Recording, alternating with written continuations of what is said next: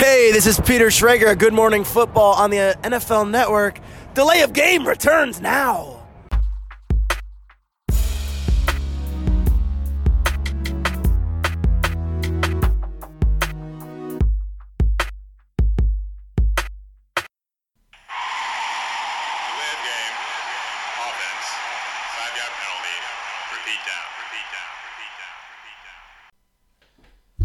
Der Frühling oder auch der Sommer lassen weiter auf sich warten. Die neueste Ausgabe von Delay of Game nicht.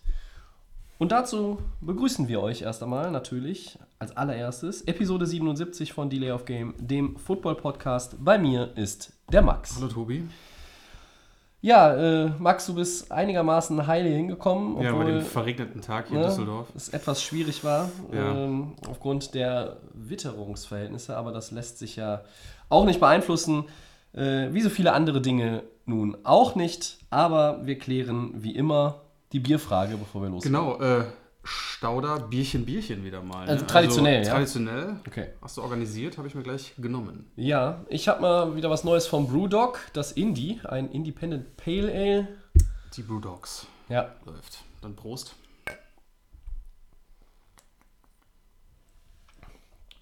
wir haben auch heute eine wirklich äh, ja, randvolle Episode. Ist ein bisschen was passiert, ne? Ja, äh, ich glaube, langweilig waren die vergangenen Tage ja nicht. Wir wollen das Ganze mal so ein bisschen einordnen.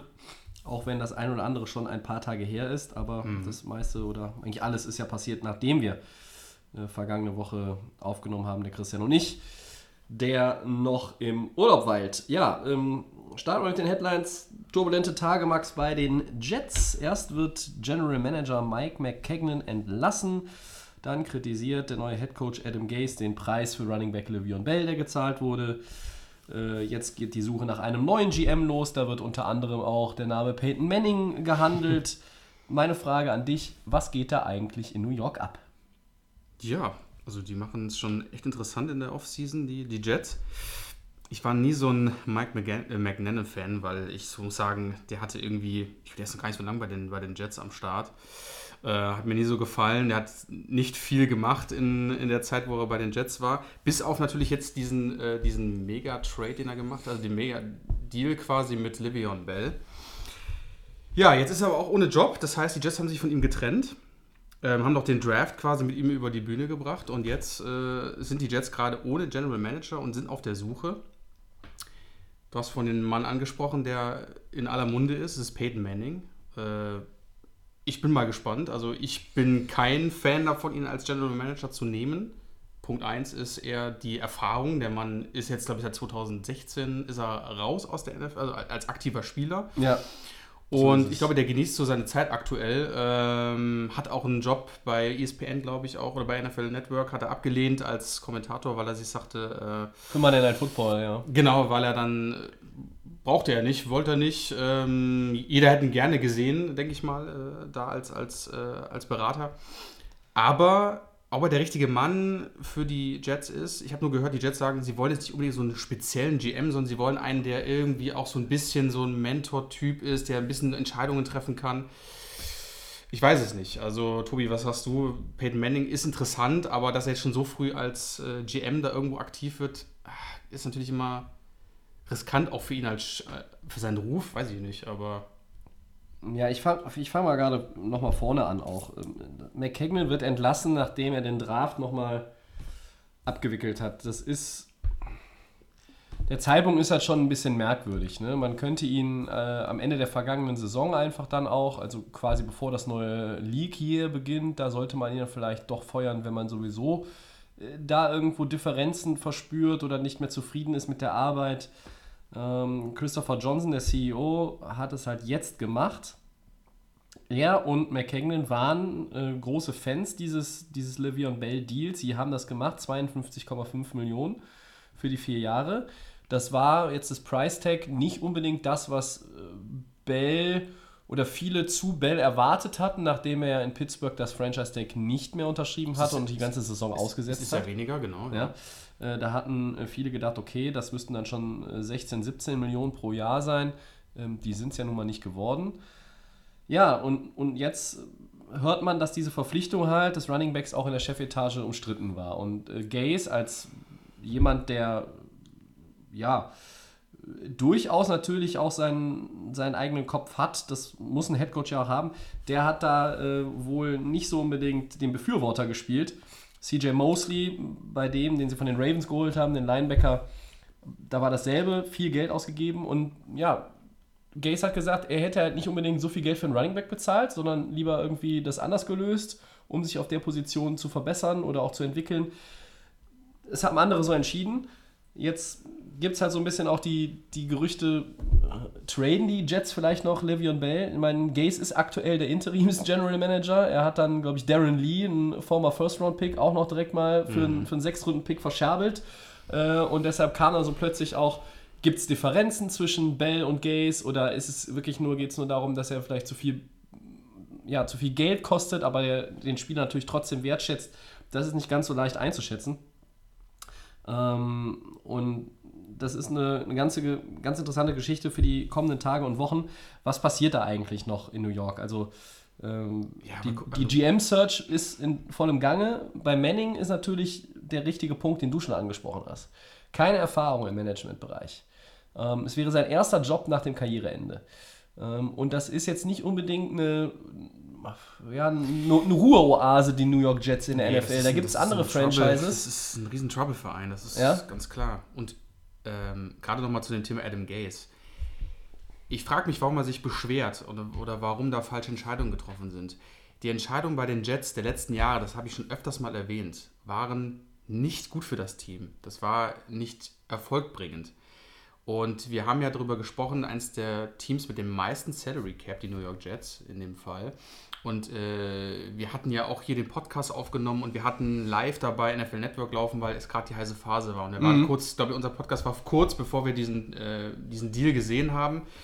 Und ich habe ja dann auch schon gesagt, äh, Christian war auch dabei, äh, Leute, macht mal irgendwas. Ihr habt eine Menge Geld und da muss man ein paar Risiken eingeben. Und die Jets, was will Adam Gaze? Also er hat jetzt vermutlich einen der besten Running Backs, äh, Running Backs der NFL in seinem ja. Team. Das muss man so sagen. Ob es dann wirklich so ist, sehen wir dann. Ähm, CJ Mosley, Top Defender. Also ich, du musst ja mit irgendwas anfangen, um in die Saison zu starten. Und du willst ja die Patriots ärgern und du möchtest ja auch mal in die Playoffs und sogar noch weiter. Und ähm, ich finde, Adam Gaze, da sollte doch froh sein, dass der irgendwie so Spieler zur Verfügung hat als erstes Jahr bei den New York Jets ist jetzt auch kein Coach, der von Erfolg, äh, ja, ich weiß gar nicht, bei Denver war er ja. Als Offensive Coordinator. Genau. Das ist natürlich auch die Verbindung, die er und Peyton Manning haben. Ne? Richtig, ne? Er war Peytons OC in Denver. Ähm, unter seiner Offense ähm, hat, hat Peyton Manning da nochmal im Herbst seiner Karriere ja, ganz groß aufgespielt. Das ist die Verbindung, die da jetzt natürlich auch so ein bisschen von den Medien in den USA hergestellt ja, wird. Da greife ich aber gleich mal ein. Äh, gut, ich will ich jetzt nicht vergleichen, aber Adam Gase Entscheidung haben auch in Miami gesehen. Da wurde Jay Cutler geholt. Ja. Toll. Ich will, Peyton Manning ist eine Legende, aber er ist auch für diesen Job, glaube ich, vielleicht ist er noch zu, zu jung, vielleicht muss er sich da immer irgendwo mal einarbeiten und jetzt nicht als GM einsteigen, sondern fängt irgendwo anders an und guckt sich das an. Einen anderen Posten. Anderen Posten. Ja. Dass man dann vielleicht irgendwann auch mal äh, GM werden kann. Aber Adam Gaze, also sorry, also was will er denn? Also will er jetzt Peyton Manning als GM und dann will er Levin Bell entlassen und ach, das ist doch Ja, ich glaube, das ist, wird ein bisschen heißer jetzt gekocht, als es letztlich serviert ich auch. wird. Ähm, dass in New York wieder in der Metropole überhaupt, wo Football eine Riesenrolle spielt, äh, sind nicht nur die Giants, sondern auch die Jets sind sehr, äh, sehr wichtig dort. Und dann solche Aktionen zu machen, wo die Fans, glaube ich, auch in New York bei den Jets gerade ähm, happy sind, wenn solche Leute mal gekauft werden, mal so Risiken eingegangen werden was danach passiert, wissen wir nicht. Aber ich finde Adam Gaze seine, seine Aussagen relativ übertrieben, ähm, ja. das zu kritisieren bei so einem Running Back und dann einfach zu sagen, okay, ich hätte eine andere Lösung gefunden. Die Lösung haben wir gesehen bei den Jets die Jahre und die waren. Bei den Dolphins die Jahre meinst du? Bei den Dolphins, ja. aber auch äh, wenn man Ach so. jetzt, genau, wenn er jetzt in Zukunft sagt, okay, er bräuchte kein Level ja. Bell für die Jets, dann würde mir, welche Alternative hat er dann? J.R.J. wäre noch verfügbar, da haben wir auch schon drüber gesprochen, aber das ist ja kein Livion Bell. Also also ich, ich glaube, wenn du, wenn du Talente, Talente im Roster hast, ähm, ist das erste Mal ja nicht das, nicht das Schlechteste. Äh, und wenn du dich dramatisch verbesserst in, verbesserst in der Offseason, ähm, da kommt ein neuer Headcoach, ähm, dann steigen natürlich erstmal auch die Erwartungen. Und Adam Gase hat sicherlich seine eigenen Vorstellungen und inwiefern er da ja gar nicht mitreden konnte, nicht die Gelegenheit hatte. Das scheint so ein bisschen jetzt durchzusickern, aber ich glaube auch nicht, dass wir da die ganze Wahrheit erfahren werden. Jetzt hat er ähm, diesen äh, Posten als Interims-General Manager inne. Ähm, er soll auch in die Suche eingebunden sein, er soll mitentscheiden können, wer der War neue GM Vorschlag, wird. Manning, ich Ich kann mir voraus, ne? vorstellen, ja, ich weiß nicht, Also- woher es kam, aus welcher Richtung. Das habe ich jetzt, da habe ich mich jetzt nicht mehr mit beschäftigt Nee, im Vorfeld der Aufnahme. sagen, aber- ähm, Gaze hat jetzt auch nochmal bestritten, das hat Ian Rappaport auch nochmal gebracht, ähm, zusammen mit Judy Batista, äh, ganz, ganz frisch irgendwie, glaube ich, von, von heute Nachmittag. Ja, er bestreitet, dass es einen Machtkampf mit McKagan gab. Okay, das glaube ich vielleicht sogar, aber ähm, hier sind irgendwie Szenarien geschaffen worden, die dem dann neuen Headcoach nicht so wirklich gepasst haben.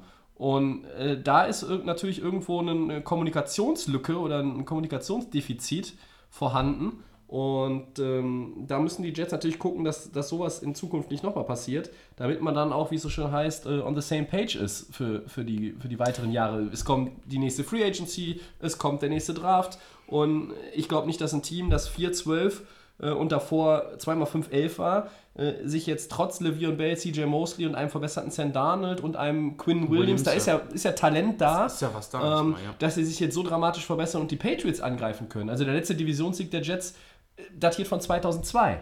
Ja? Warum? Natürlich nicht, weil diese Division äh, von verschiedenen Teams dominiert wurde, nein, sie wurde immer von den Patriots dominiert. Aber die Lücke ist halt auch irgendwie immer größer geworden zwischen den Patriots und den Jets. Es gab mal Zeiten, da waren die New York Jets ein bisschen näher dran an New England insgesamt in der Regular Season. 2009 mit Mark Sanchez. Ja, ja, ja. Und, und vor äh, Adam Gaze hat man es mit Todd Bowles versucht, der, in der innerhalb der Franchise sehr, sehr hoch angesehen war, aber der einfach auch aufgrund Erfolg, von Erfolgslosigkeit gehen musste. Davor gab es Rex Ryan, äh, der passte dahin äh, wie Arsch Lange- auf Eimer, der da, weil ja. der war, ist ein Großmaul. Deshalb passt er super nach New York, Ja. in diese Umgebung. Ähm, der hat auch wunderbar äh, viele Dinge vom Team weggelenkt, indem er auch einen die Aufmerksamkeit der Medien auf sich gezogen hat. Das war natürlich auch viel Kalkül zu der Zeit. Todd Bowles war ganz anders. Und jetzt ist da ein Adam Gaze. Und das ist jetzt auch nicht unbedingt einer, äh, von dem ich sage von vornherein, der passt super nach New York, äh, weil, er, weil er charismatisch ist und irgendwie ähm, die, diese Spotlights in, in der ja, berühmtesten Metropole der Welt auch, auch zu handeln weiß. Das wird die Zeit zeigen. Also Miami äh, bist du jetzt auch nicht so komplett ab von, von jeglicher Aufmerksamkeit natürlich. Ähm, keine aber. New York ist nochmal eine ganz andere Nummer. Und Gaze muss aufpassen, meiner Meinung nach, dass er jetzt hier nicht verschiedene Dinge schon ähm, in die falschen Bahnen leitet. Ja? Sowohl, für die, sowohl mit Blick auf die Fans als auch mit Blick auf die Medien. Ja, ich gehe ja schon mal ein bisschen weiter, weil du kritisierst hier deinen Running Back. Also du kritisierst nicht ihn selber, aber du kritisierst, kritisierst das, das Team allgemein, dass sie so viel Geld ausgegeben haben. Aber dass es dann im Nachhinein nicht zwischen solchen Leuten wie Head Coaches, Running Backs, das haben wir alles schon gesehen, äh, zu Auseinandersetzungen kommen kann äh, oder Vertrauensbasis ist nicht da. Das kann alles passieren. Äh, deswegen sagst du vollkommen richtig, Adam Gaze sollte sich erstmal ein bisschen zurückschrauben. So lange ist er noch nicht äh, der Head Coach der Jets. Ähm, und es ist noch kein Spiel gespielt worden. Ja. Und äh, man kann dann, glaube ich, diskutieren, wenn die Saison 2019, 2020 äh, dann entweder erfolgreich ist oder in die Hose gegangen ist. Da muss man sich halt allgemein überlegen. Aber du hast auch richtig gesagt, es geht ja nicht nur, äh, der ist ja nicht ein Jahr da, sondern es soll halt, wie gesagt, ähm, auf die lange Sicht hin sein Free Agency Draft. Keine Ahnung. Also das Thema da in New York ist, glaube ich, vielleicht auch ein bisschen durcheinander da oder vielleicht, keine Ahnung.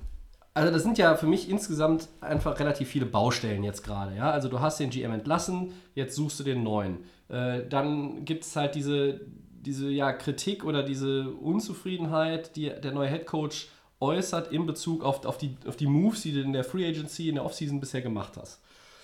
Kann ich nicht, genau das ist das Thema. Ich kann da nicht, im, ich, ich sehe nicht, warum das falsch ist. Auch mit dem, mit, dem, mit, dem, mit dem Geld. Es ist nicht das bezahlt worden, was Le'Veon Bell sich vorgestellt hatte. Wir wissen nicht, wie viele Teams da noch in diesem Deal mit drin waren. Die Jets haben es einfach riskiert, haben das Geld hingelegt, hatten die Kohle, hatten die Chance. CJ Moss, Quinn Williams, du hast alle, alle Namen gesagt. Das ist ein Team, aus dem man jetzt was bauen kann. Und du brauchst mal so ein paar krasse Footballspieler in deinem Team, sonst funktioniert das nicht.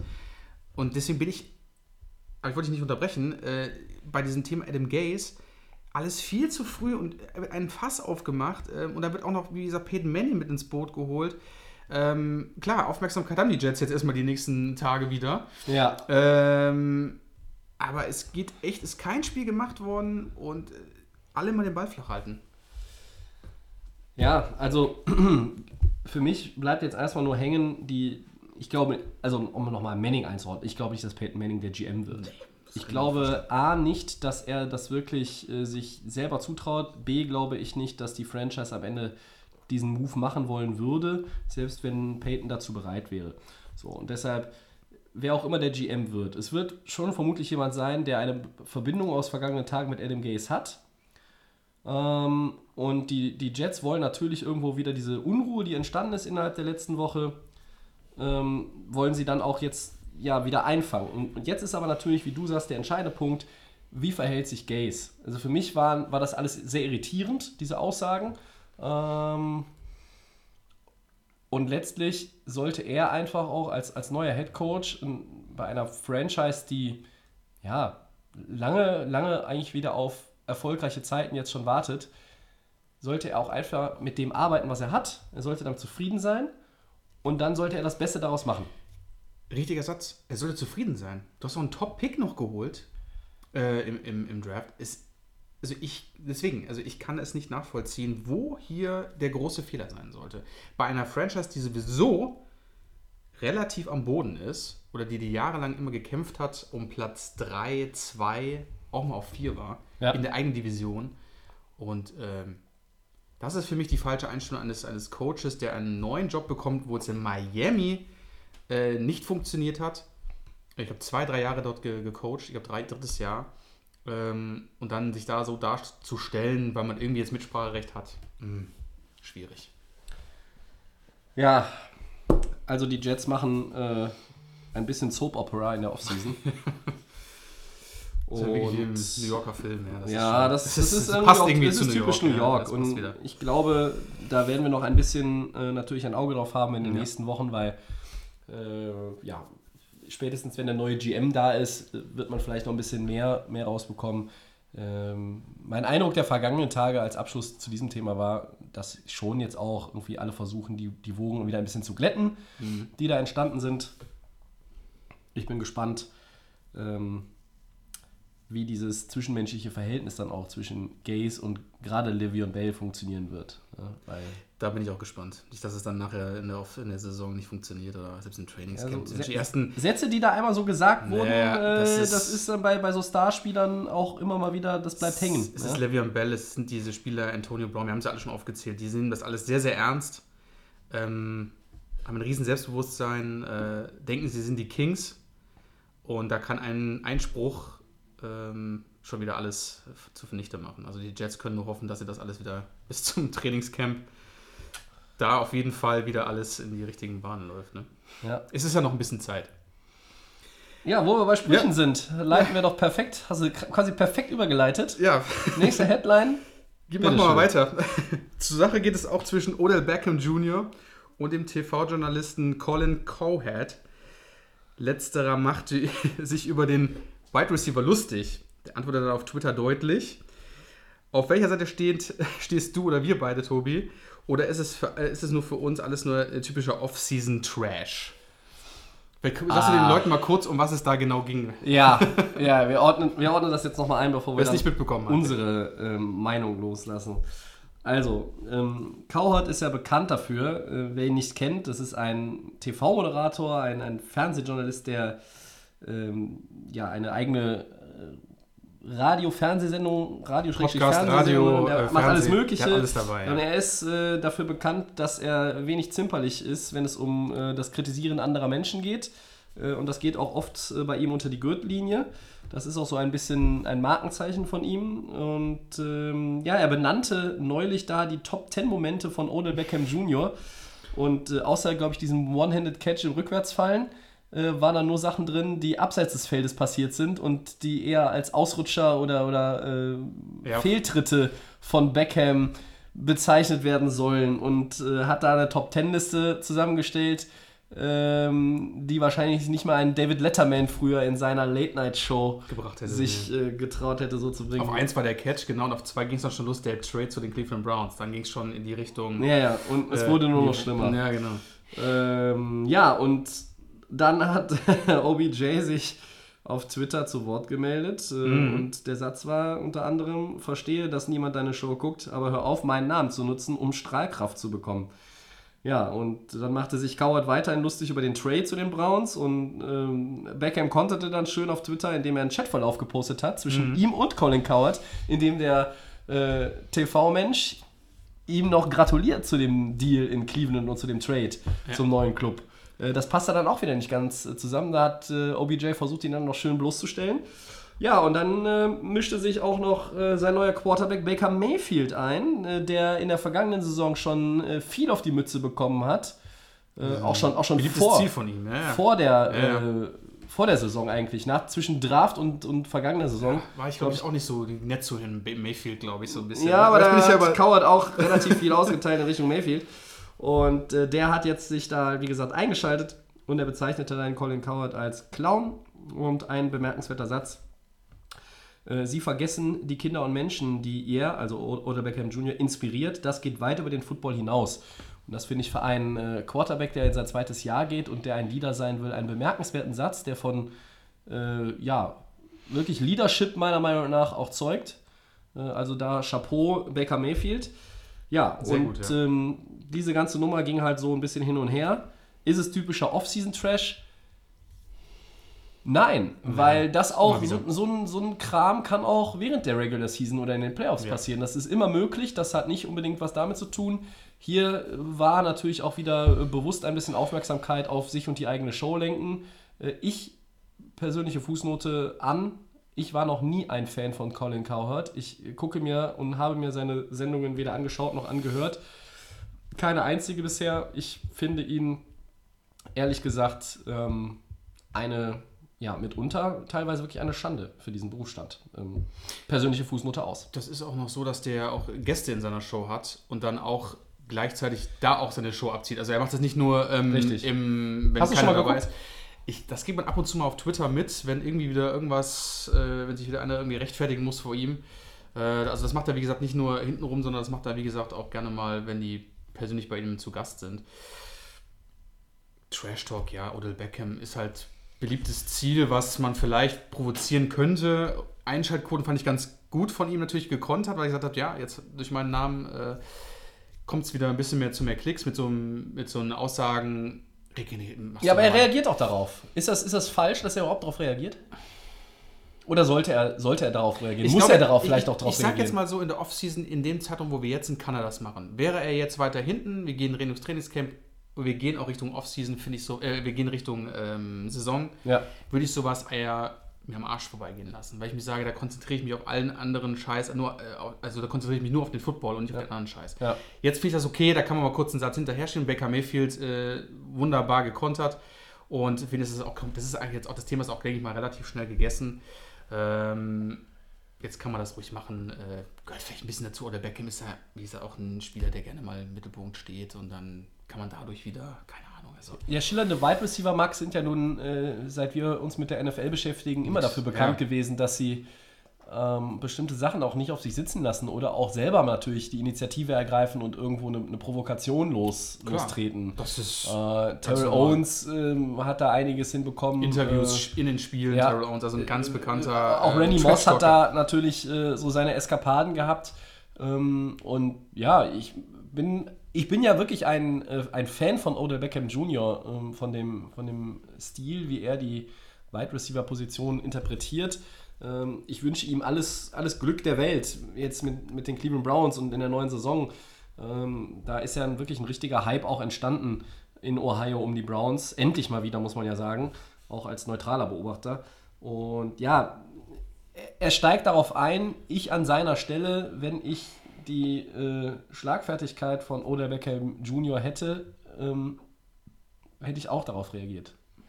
Wie gesagt, aber das ist halt auch meine persönliche Befindlichkeit, weil ich äh, Cowherd wirklich ätzend finde. Und ähm, also es sind andere, andere, die auch mal irgendwo, die, die sind vielleicht unterhaltsamer. Also ein Stephen A. Smith ist für mich Finde ich super. ESPN, der ist ein. Mega. Du Find findest ich den mega. toll. Ich Ich, finde super. auch den nicht wirklich toll, aber den, äh, da gucke ich mir dann eher mal ein Video an, Ja. weil Cowherd äh, ähm, scroll ich direkt in der Timeline, wo, wo auch immer, weiter, weil das das ist nicht so, das ist nicht wirklich meins, aber gut, das ist halt auch nur meine Meinung.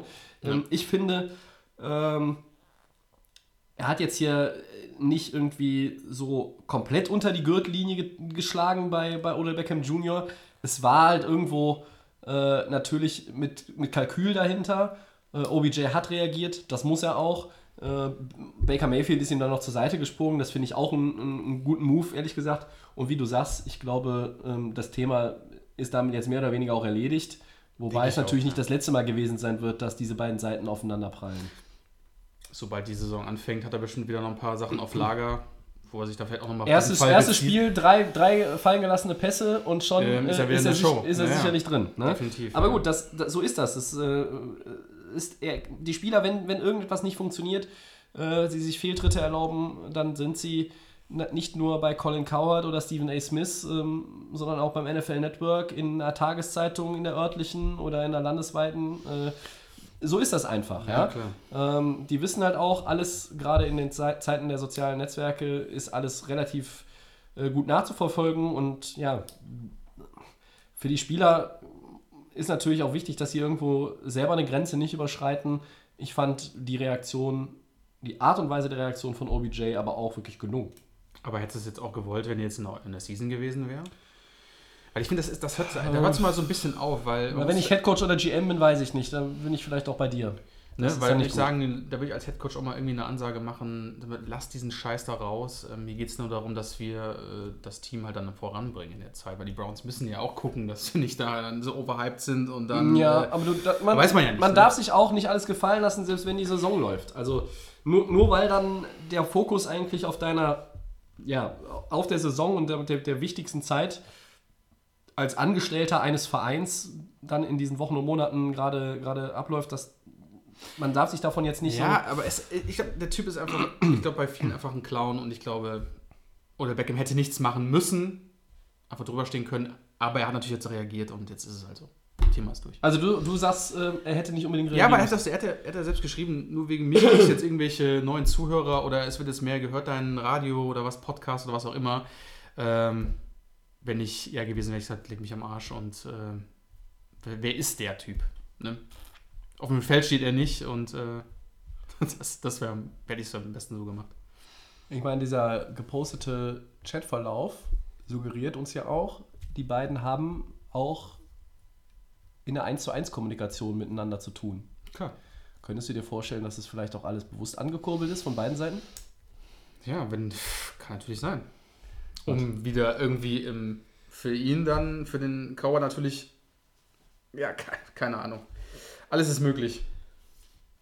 Ja, es ist, ist natürlich Spekulation, aber ja. ähm, ne, möglich ist es sicherlich. Naja, gut. Vielleicht hat sich für ihn rentiert, keine Ahnung. Weil er jetzt dadurch mega für Mr. Cowherd ganz bestimmt. Auf jeden Fall. Ja, lassen wir dieses Thema. Äh, ich glaube, da haben wir lange genug drüber gesprochen, aber ich fand es äh, mal jetzt anhand dieses Beispiels, weil es jetzt auch nicht ultra ähm, mies abgelaufen ist von beiden Seiten in dem Fall, nee, äh, fand ich mal ganz, ganz interessant, das mal zu beleuchten. Klar. Ähm, jetzt kommen wir zu einem anderen äh, Kandidaten, der äh, in, in, in, in, unserer Gunst äh, relativ weit unten angesiedelt war. Irgendwo. Da bin ich mal gespannt, was du gleich sagen wirst. Irgendwo im Bereich äh, zwischen, ähm, ja, weiß ich nicht. Ich, nee, ich sag jetzt nicht wo, aber äh, es gibt Neues von Kareem Hunt. Bleiben wir einfach mal Den gibt es ja auch noch, Kareem ja. Hunt, ja. Der für die erste Saisonhälfte suspendierte Running Back Max brach nämlich nach Monaten erstmals sein Schweigen, zeigte sich reumütig und auf einer Pressekonferenz in seinen Aussagen und jetzt ließ er sich sogar taufen. Ja, in einer Kirche. Ich hoffe, alle, die die zuhören, wissen noch, was eine Taufe ist. Ja, ansonsten, ähm, wir erklären es euch gerne nochmal, wenn ihr uns bei Twitter oder Facebook schreibt. Ähm, ja, der Hintergrund vielleicht nochmal ganz kurz. Es gab ja dieses Video, Hotelflur, Hand attackiert körperlich eine Frau. Deutlich zu sehen. Deutlich zu sehen. Die Chiefs entlassen ihn. Ähm, dann nehmen die Browns ihn unter Vertrag. Die Sache wird auch von der NFL bewertet mit acht Spiele Sperre. So, und jetzt hat er sich das erstmal geäußert. So, diese ganze drumherum um Hand jetzt gerade, was wir hier so mhm. mitbekommen, Max, äh, ist er denn deiner Meinung nach damit auf dem richtigen Weg? Also was er jetzt hier so von sich her mit der Reumütigkeit, ich habe das Video, das Interview auch gesehen, ähm, hat sich wirklich äh, sehr gut gefühlt, muss ich mal sagen. Also es kam sehr gut rüber bei dem Interview. Also er hat sich nicht irgendwie versteckt oder war irgendwie Ding, sondern hat sehr offen auf die Fragen der Reporter reagiert. Äh, also für mich hat das wirklich so ausgesehen, als er gesagt hat, okay, er hat da aus diesem Fehler gelernt. Ähm, er weiß selber, dass er jetzt die acht Spiele nicht spielen darf. Er meinte ja selber, dass er schon als, äh, als junger Kerl den Traum hatte, bei den Browns zu spielen. Das war seine Aussage. Ich glaube, der kommt auch aus der Richtung äh, Ohio da. Ich meine sogar, Cleveland ist seine Heimatstadt. Irgendwie so, das kann, äh, das habe ich jetzt nicht so mitgeschaut. Ähm, aber dann hier mit der Taufe und reumütig.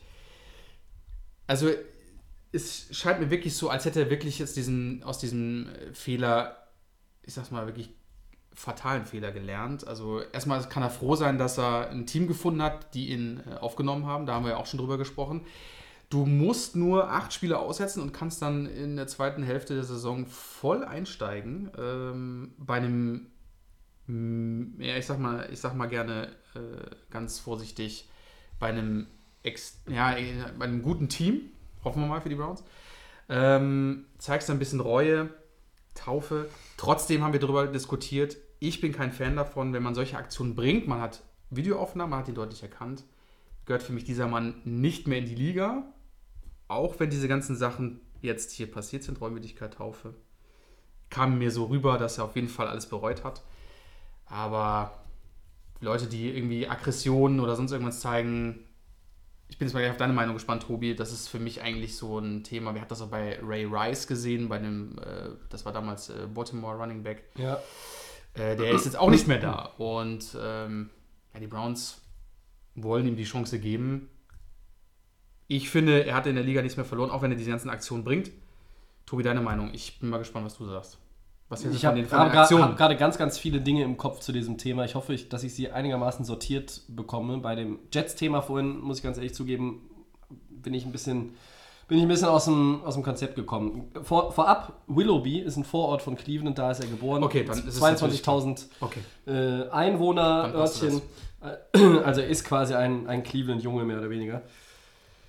Ja, wo fange ich an? Äh, ich sortiere das Ganze jetzt einmal. Also vielleicht nochmal mit, mit einem Satz aus der Pressekonferenz. Wenn ich sie träfe, also diese Frau, die er da attackiert hat, würde ich mich von Angesicht zu Angesicht entschuldigen, aber ich hatte bisher noch nicht, noch nicht die Chance dazu. Er sagt auch, er möchte sich das Vertrauen seines Umfelds und der Öffentlichkeit wieder verdienen. So, jetzt muss ich kurz in mich gehen und überlegen, wo ich ansetze. Ja, die Meldung, die du mir gerade zeigst, habe ich auch schon gerade gesehen. Achso, okay. Das ist bei mir ein bisschen später angekommen. Also, ähm, grundsätzlich bin ich dafür, dass diese Liga, die National Football League, so sehr wir sie lieben, endlich Zeichen setzt. Und dass diese Spieler, die solche Aktionen bringen, die solche Handlungen vornehmen und die solche ja, die, die, die ihre, die ihre Role Model-Funktion, die sie ja haben, einfach auch verletzen und weiß ich nicht, vielleicht auch manchmal einfach ihr vergessen, dass sie einfach so im Mittelpunkt des öffentlichen Interesses, des Sportinteresses stehen. Diese Leute gehören eigentlich, wie du sagst, und das habe ich auch immer wieder zu dem Thema Kareem Hunt gesagt, die gehören raus aus der Liga. Mhm. Die gehören weg. Die gehören nicht für sechs Spiele weg, nicht für acht, nicht für ein Jahr, die gehören weg. Komplett forever. So, aber die NFL ist und bleibt, wie viele andere Ligen oder Organisationen, in, auch nach fast zwei Dekaden des 21. Jahrhunderts, ein absoluter Macho-Verein. Zu weich, würde ich sagen. Nicht nur Macho-Verein. Es ist, auch ja, es ist auch zu weich, aber auch weil es ein Macho-Verein ist. Also hier werden, äh, ganz ehrlich, wäre der Commissioner eine Frau, dann würde es anders aussehen, das stimmt. Ja, ja ich glaube schon, dass es dann an, dass anders ja, damit umgegangen werden würde. Und, und, und das, ich, würde, ich hätte das gerne in dem Fall, dem Fall gesehen. Ähm, das ist ein guter, gutes Argument. Ja, äh, ja auch, in anderen, auch in anderen Positionen. Natürlich, bei der NFL arbeiten auch Frauen. Jetzt kommt hier keiner bitte um die Ecke und sagt, da sind nur Männer und sind ja. nur Schlipsträger unterwegs. Nein, so ein Quatsch. Aber es ist eine, es ist eine Macho-Liga. Und diese Liga misst immer noch mit Maßstäben, die irgendwo nicht passen. Und natürlich, man muss immer aufpassen, es gibt Anschuldigungen, natürlich nehmen Menschen, ob das jetzt Frauen sind oder auch Männer, äh, die sagen, es gab eine Auseinandersetzung, eine Barschlägerei, irgendwas, oder der hat mir Geld geklaut oder hat mich mit einer Waffe bedroht. Und man muss auch immer natürlich aufpassen und genau gucken, was ergeben die Ermittlungen, äh, kann man die Schuld beweisen. Viele wittern auch nur Geld natürlich. Ähm, Menschen sind skrupellos, wollen auch ihren Profit irgendwo rausschlagen aus einer Nummer, wenn sie da irgendwo Ja. die Chance sehen am Horizont. Das ist ja hier auf jeden Fall nicht der Fall. Es gibt dieses Video, TMZ hat es gezeigt. Da gibt es keinen Zweifel dran, das ist nicht manipuliert und nichts. Kareem Hunt hat diese Frau physisch attackiert. Wenn er jetzt allerdings von der Liga die Chance bekommt, eine zweite Chance bekommt, dann muss ich jetzt erst einmal sagen, bin ich schon auf einer Ebene erstmal beeindruckt, wie er das jetzt anpackt. Also mit diesen, äh, mit diesen Sachen, Da, die jetzt mit, mal mit, den ganzen, mit, den ganzen, mit den ganzen Aktionen, mit, dieser, mit den ganzen Aussagen, da bin ich, da bin ich, muss ich jetzt gerade mal sagen, dass ein Stückchen beeindruckt, ähm, wie er das macht. Es kommt für mich sehr, sehr ehrlich rüber. Sogar beeindruckt bist du da. Ein bisschen beeindruckt bin ich schon von dem, wie er das anpackt. Ehrlich. Die, er versucht, sich seine zweite Chance zu erarbeiten. Das eigentlich ist- eigentlich hat er die ja schon okay. in der Tasche, weil er wird in Woche 9 äh, aufs Feld zurückkehren dürfen. Das heißt, er hat die Chance. So. Er möchte aber zeigen, dass er sich diese Chance verdient hat. Deshalb gibt es hier, für, hier und heute von mir einen Daumen hoch für Kareem Hunt für seine Aussagen. Ich kaufe sie ihm ab. Äh, man hat ja auch schon gehört, er geht zweimal die Woche in die Aggressionsbewältigung. Äh, das heißt, er tut auch alles Mögliche dafür, alles, was verlangt wird. Ich glaube, er tut noch sogar mehr. Also dieses, das ist natürlich symbolisch und es ist auch viel Gerede dabei. Aber wenn er sagt, ich, dieser Akt der Taufe, ich möchte quasi ein neuer Mensch werden, äh, die einen sagen, das ist nur Gelaber, die anderen sagen, äh, wow, der bemüht sich. Und ich sage, wow, der bemüht sich. Trotzdem bleibe ich natürlich bei meiner ursprünglichen Meinung. Dieser Mann sollte eigentlich nicht mehr in der NFL spielen. Aber da die NFL ist, wie sie ist, wird er wieder in der NFL spielen. So, und dann möchte ich aber bitte sehen, wenn dieser Typ wieder aufs Spielfeld zurückkehren kann äh, und möglicherweise, er ist ja noch recht jung, noch viele Jahre möglicherweise auch in dieser Liga unterwegs ist oder unterwegs sein kann, dann möchte ich sehen, dass das alles nicht nur hohle Phrasen sind, sondern dass da auch was dahinter steckt. Also gehen wir davon aus, dass du sagst, okay, der hat eine zweite Mega-Hälfte und wird bei den Browns wahrscheinlich auch dann, wenn es gut läuft, Vertrag bekommen. Das kann ich mir durchaus vorstellen. Aber Aber denkst du nur bei der Franchise oder denkst du, dass die, dass die sogar sagen könnten, äh, dass sich sogar wieder andere Teams da an dieser ganzen Natürlich. Sache beteiligen können? Okay. Natürlich. Ich, die Browns sind ja nicht die einzigen, die jetzt sagen, okay, äh, äh, Hunt ist, äh, hat einen Fehler gemacht, aber er verdient eine zweite Chance.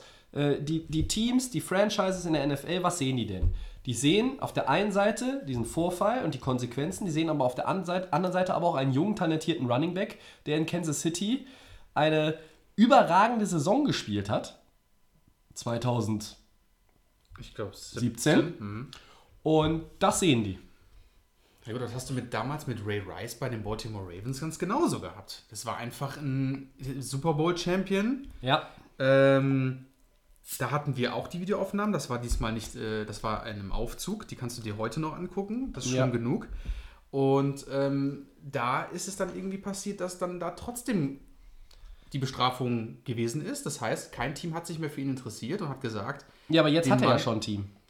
ja, aber trotzdem, ich frage mich halt, deswegen sage ich auch was, deswegen bin ich halt auch so, sage ich diese, diese Weichei-Liga, weil du einfach da nicht konsequent genug Was bist. ist mit AP? Adrian Peterson äh, hat auch Schlägt zugegeben, er hat Kind- ja, er sein seinen Kind Sohn, irgendwie ja. da misshandelt.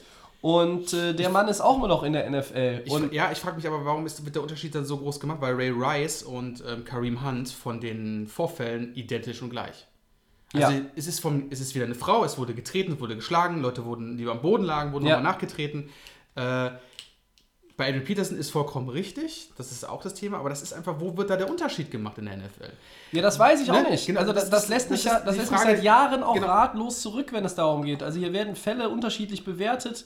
Äh, ich, ich bringe ja immer wieder gerne auch diese Nummer an, ähm, beziehungsweise zwei Nummern. Die Ezekiel Elliott wird gesperrt, obwohl nie klar war und es gab nie einen Beweis dafür. Es gab kein Video, es gab nicht mal eine Polizeiermittlung, dass er die Auseinandersetzung, die körperliche mit dieser Frau hatte. Und der wird vier Spiele gesperrt. So, dann wird Tom Brady vier Spiele gesperrt, weil er, weil er wusste, dass zu wenig Luft in den Bällen ist. Und Kareem Hunt tritt die Frau auf dem Hotelflur und wird acht Spiele gesperrt. Sorry, ich komme bei der NFL da wirklich nicht mehr mit. Aber ich betrachte das jetzt hier einfach nur, also versteht mich bitte nicht falsch, ich betrachte jetzt hier nur oder bewerte nur gerade diese Aussagen und auch das Verhalten des Spielers jetzt, nachdem er erstmals sein Schweigen äh, bricht. Und da muss ich sagen, ähm, das finde ich schon jetzt erst einmal irgendwo bemerkenswert. Ich, er kommt meiner Meinung nach da auch glaubhaft rüber, aber ähm, naja, ähm, Action speaks louder than words. Also, Das sehen wir dann noch ja. Woche neun. Und eigentlich äh, gehört, wenn die, wenn die Frau ähm, vielleicht ist, sagt, okay, ich möchte diesen, diesen Typen nie wieder sehen, kann ich das total nachvollziehen. Vollkommen wenn sie aber sagt, okay, äh, wir können irgendwo ein Treffen arrangieren, er entschuldigt sich äh, persönlich, ähm, weil ihm das wichtig ist, ähm, dann fände ich das auch gut. Nur, ich meine, das macht die Sache ja nicht, nicht, nicht äh, wett oder äh, nicht vergessen, aber durch, die, durch den Umstand, dass die NFL eigentlich ja schon gesagt hat, dieser Typ kriegt eine zweite Chance. Indem er nicht. Ja, ja. Ne? Also es gibt diese, dieses, wir schmeißen den äh, Live-Loggen irgendwie aus dem ganzen Laden raus. Das gibt es in der NFL nicht. Und ja, vielleicht sollte es das, das irgendwann mal geben. Und irgendwo muss dann, muss dann ein Cut gemacht werden. Einer muss der Erste sein. Äh, ich hätte nichts dagegen gehabt, wenn Kareem Hunt der Erste gewesen wäre. Bei allem Talent. Aber Ja, ich hätte es auch so gesehen, weil ich sage einfach, wo hört es dann auf, wo fängt es an? Und ähm, kaufst du ihm das denn ab, was er da jetzt von also ich sich habe ja vorhin gesagt, das Interview fand ich okay. Ja. Also man hat irgendwie so gesehen, ist okay. Das mit der Taufe habe ich gar nicht so mitbekommen am Rande, aber ich bin trotzdem, wenn er jetzt meint, er ist auf dem richtigen Weg, was bleibt noch anderes übrig? Er muss diese, diese Tour ja auch fahren. Natürlich. Geht ja nicht anders. Ähm, an Woche 9 werden einfach die Taten folgen. Da muss er zeigen, dass er den Browns helfen kann. Vielleicht geht es auch um Playoffs, weil weiß Jetzt, das schon. der, ne? der sportliche Wert ist ja jetzt erstmal das eine. Genau, es, geht, aber trotzdem- es geht ja nur darum, dass, dass er auf jeden Fall weiß, dass er in der Saison 2019 aufs Feld zurückkehren darf. Das weiß er ja. ja, das ist ja safe. ja? Und äh, jetzt, alles- sind jetzt Sachen, es geht ja darum, das Vertrauen ähm, der, der Öffentlichkeit und seines, seines Umfeldes wiederzuerlangen. Macht er ja, macht er ja vielleicht richtig. Ich bin nur trotzdem davon. Ist, ich kann es schwer Äh, ich ausdrücken. wir, sind uns- wir sind uns aber einig, dass wir eigentlich sagen würden, ähm, äh, nicht eigentlich sagen würden, sondern wir sagen, normalerweise dürfte dieser Typ gar nicht mehr in der NFL spielen. Ja, das soll eine Warnung für zukünftige Aktionen meiner Meinung nach sein. Wir hatten das bei Ray Rice gesehen. Kareem Hunt wäre der Nächste gewesen auf der Abschlussliste. Damit solche Sachen, wir wissen, wie die NFL anfällig ist. Es passieren immer irgendwelche Sachen mit äh, irgendwelchen Delikten, Waffenbesitz, Drogen. Gibt viele NFL-Spieler, aber bei sowas hört es für mich auf. Dann soll er diese ganze Reumütigkeit dann zeigen, soll sich taufen lassen. Alles okay. Interview habe ich ja gesagt, war ja gut. Woche 9 wartet und da muss er zeigen, dass er vielleicht das Team in die Playoffs führt, habe ich schon angesprochen. Aber im Moment äh, ja, ist es mir eigentlich vollkommen auch relativ egal, was dieser Mann da fabriziert, weil sowas ist ja einfach scheiße. Äh, Um, um vielleicht damit jetzt nicht, nicht im Nachhinein, ich habe ein bisschen Sorge, dass äh, wieder mal äh, Aussagen von mir irgendwo falsch ankommen. Ähm, außerhalb des Podcasts passiert das so häufig, ihr glaubt es gar nicht. Ähm, ich bewerte im Grunde genommen, dass, wenn ich sage, ich finde das gut, wie er sich gibt, jetzt aktuell, Ja, bewerte, bewerte, ich, bewerte ich nur im Grunde genommen Ja, den Privatmenschen Kareem Hunt. Ja, ich verstehe das Ich würde das genauso gut, würde es genauso, wenn die NFL ihn lebenslang gesperrt hätte und man würde das trotzdem jetzt mitbekommen, dann würde ich sagen, super, top, Klar, für dein, dein gesagt. Privatleben, ja, äh, ist, das, ist es unheimlich wichtig, dass du da irgendwie eine Richtungsänderung einschlägst, einen Kurswechsel, äh, ne, der Kompass muss wieder in die richtige Richtung zeigen. Und Ist doch, ist doch ganz klar. Ähm, du hast diesen Stempel bekommen, du bist ein Frauenschläger. Ich, ich übertreibe jetzt aber. Es ist einfach so. Du trittst nach Frauen, was auch immer du mit denen machst. Er kann ja nur für sein Ego. Er hat den Vertrag jetzt nochmal bekommen. Er darf nochmal antreten, dass er diese ganzen Sachen selber für sich selber noch machen sollte. Ist okay. Ähm, er muss ja auch wieder ein reines Gewissen bekommen. Den Stempel wird er wahrscheinlich nie wegbekommen, egal was er macht wird in seinem Leben. Ähm, aber ich verstehe deine Sicht aus der Situation von ihm selber. Jetzt im Moment ist es okay. Wir sind aber, glaube ich, alle fest, der Chris hat es ja, glaube ich, auch gesagt, sind wir der Meinung, ja, raus mit dem Mann. ja, Weil das führt nur weiterhin zu Stoppen, weil wenn- die Spieler wissen, okay, die NFL bestraft mich eh nicht, dann kann, ich- kann ich ja machen, was ich will. Ich Ja, sie bestraft dich ja, aber sie bestraft dich nicht konsequent sie genug. bestraft es zu lasch und das ist eine Weichei-Liga und ähm, Macho ist vielleicht ganz richtig, Macho-Liga kann auch sein, aber Ja, es ist beides. Ja, es Ja. ist einerseits die, die, die Macho-Liga, die äh, meiner Meinung nach, ich sage das, weil, weil äh, solche Handlungen von äh, Spielern, ob das nun Stars sind oder, oder ähm, Roleplayer ähm, oder weiß ich nicht, undrafted Free Agents, diese Aktionen werden bestraft, aber sie werden nicht, nicht in dem Maße bestraft, wie sie bestraft werden müssten. Ja. Und äh, wir diskutieren im Grunde schon seit 77 Episoden bei Delay of Game darüber, dass die Verhältnismäßigkeit in der Liga nicht gegeben ist. Und macho-mäßig halt, weil Männer darüber entscheiden, wie lange ist der aus dem Verkehr gezogen. Ähm, ja, und das viel mit, den, viel mit den Besitzern der Teams, die natürlich auch da immer sehr viel eine Rolle spielen mit dem, mit dem Commissioner zusammen. Wir kennt, ihr kennt die Stories, liebe Zuhörer, wir wissen ja Bescheid. Es gab einige Skandale in der NFL und es wird wahrscheinlich in Zukunft auch weiterhin so gehen. Ich mache mir noch ein Bier auf. Also diese ganze, dieses ganze Kareem Hunt-Thema, das äh, bringt mich auch jedes Mal wieder in Rage. Also wie gesagt, ähm, Ja, mein Gott. betrachte das aktuell wirklich.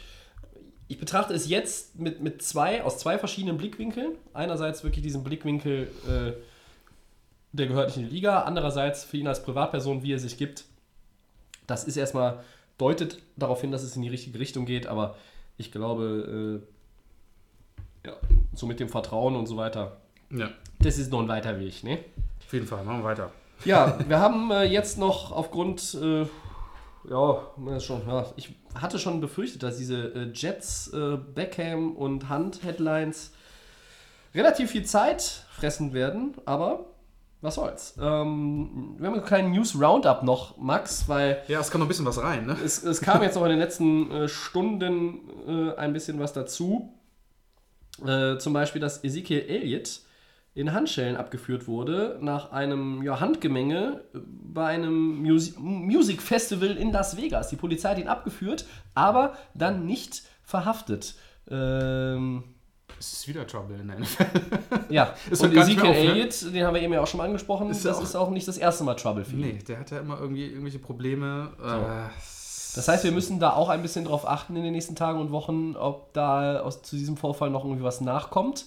Äh, Experten Ja. gehen jetzt aber davon aus, dass da, was auch immer da vorgefallen ist, das nicht irgendwie die Vertragsverhandlungen mit den Cowboys beeinträchtigt. Das kann ich mir auch nicht vorstellen. Nee, nee. Die wissen, Ja. also hin oder her, aber die Cowboys wissen, was sie an dem Mann haben. Wir wissen selber, haben alle gesehen, was der Mann leisten kann. Ich Ja. kann mir jetzt nicht vorstellen, dass es jetzt irgendwie groß irgendwie einen Einfluss, gerade nicht bei den Dallas Cowboys. Also, das ist. so, also Also, weit, weitere Details kommen ja vielleicht noch ins Tageslicht, dann müssen wir diese Situation nochmal neu bewerten. Also im Moment sagen wir vielleicht mal so, also Vertragsverhandlungen gehe ich jetzt mal von aus, wird bei den Cowboys und ihm kein Problem sein. Aber Sieg hat auch die Tage durchblicken lassen, äh, ist es für ihn jetzt aktuell auch äh, in, in das Jahr, in das er jetzt geht, nicht, nicht wichtig. Äh, es kann auch nach der kommenden Saison besprochen werden. Also er ist da, was das anbelangt, sowieso, glaube ich, ganz entspannt. ja, ist sehr selbstbewusst. Ähm, ja, kann er aus, ja auch. aus rein sportlicher Sicht er darf es auch auch, er sein. ja ne? Absolut, aber äh, gut.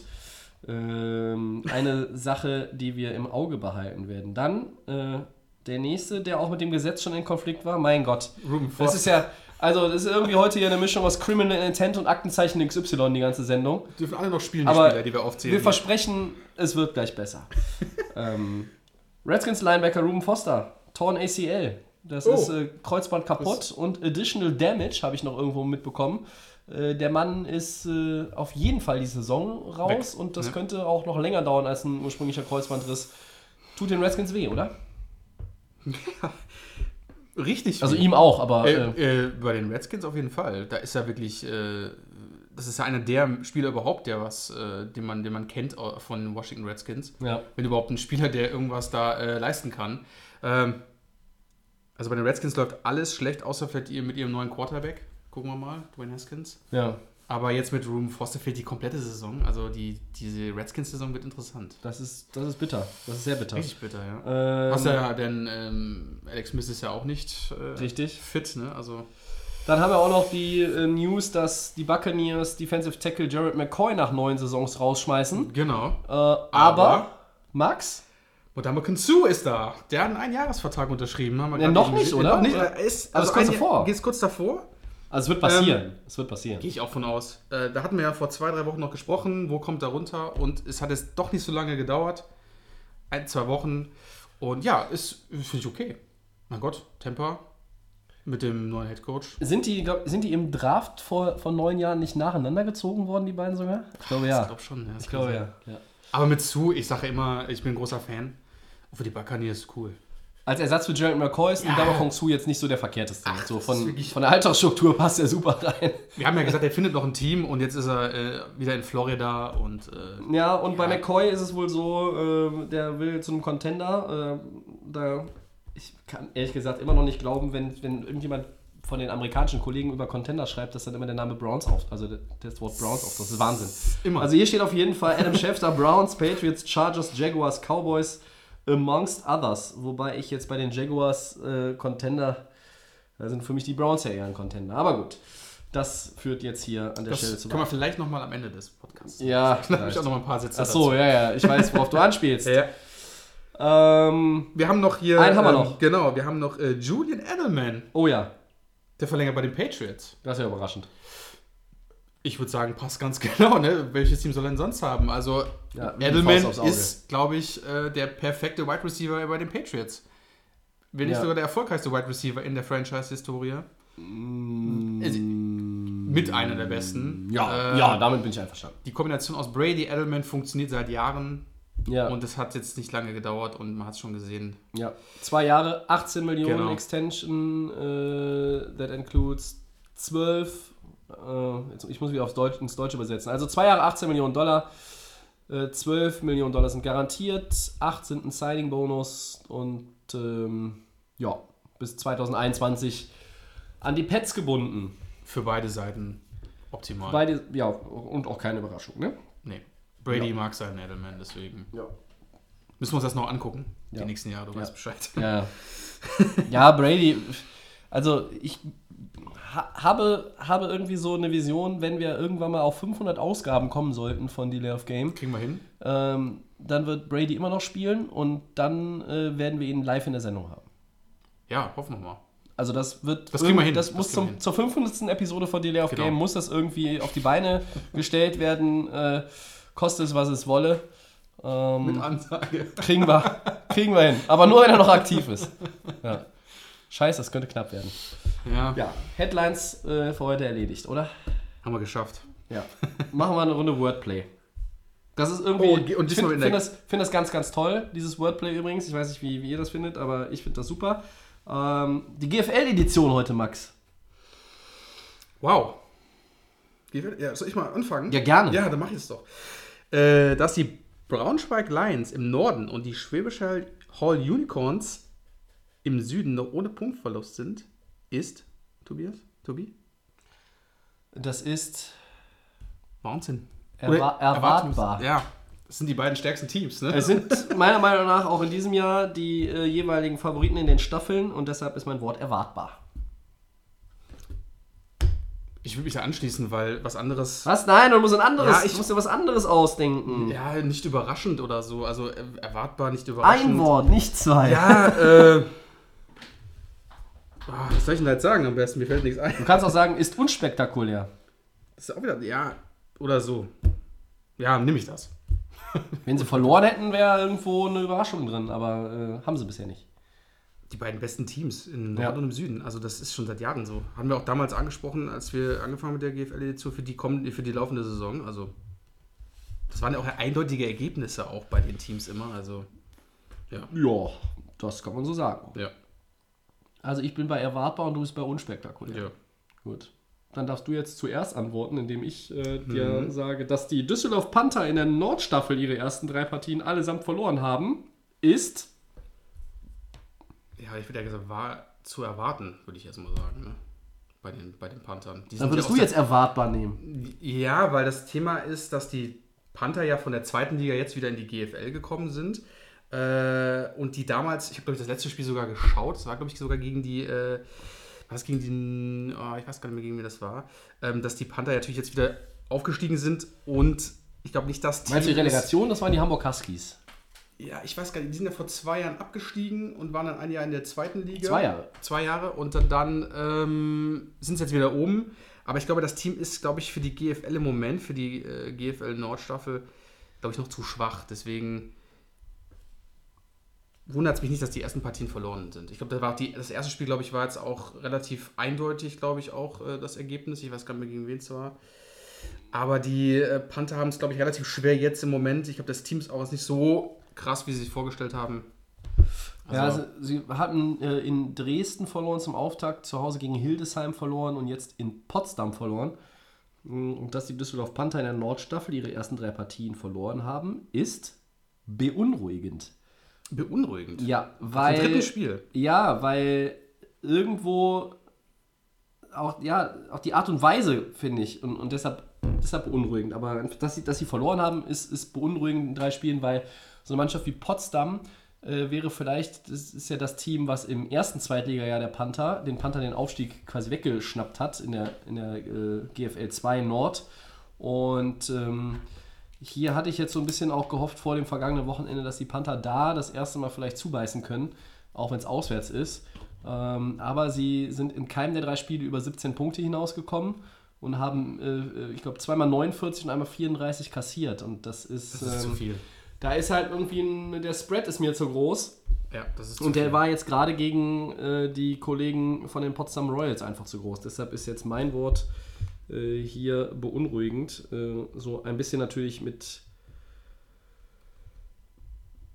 dem Blick auf die kommenden Wochen, weil ähm, du bist nicht nah dran. Und äh, ja, irgendwann ja, musst du ein bisschen was gewinnen, ja. sonst steigst du wieder ab. Wenn du so haus, äh, haushoch verlierst, ähm, ja.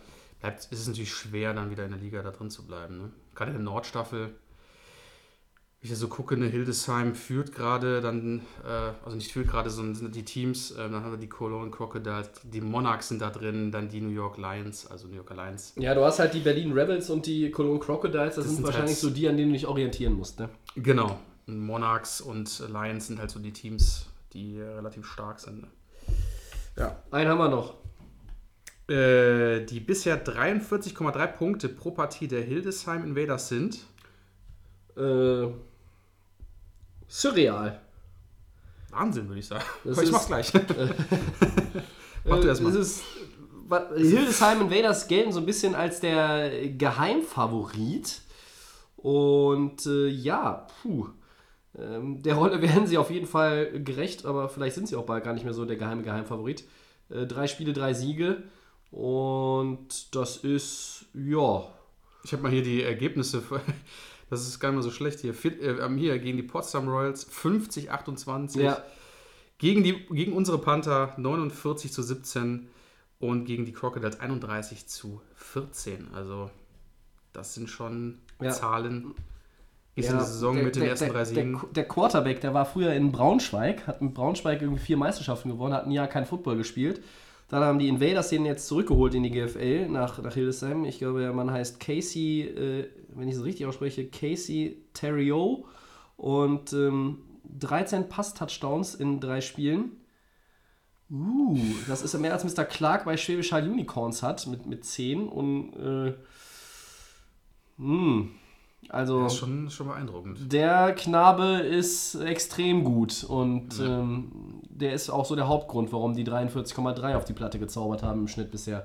Was ist denn dein Wort? Ja, Wahnsinn, würde ja. ich sagen. Ne? Also bei den Ergebnissen, äh, die, ich habe jetzt mal die Tabelle hier auch gerade, sie sind quasi gleich auf mit den Lions aus Braunschweig. Ähm, ja. ein Statement auch hier mit, äh, mit den Punkten 130 zu 59. Also das ist natürlich super. Ja.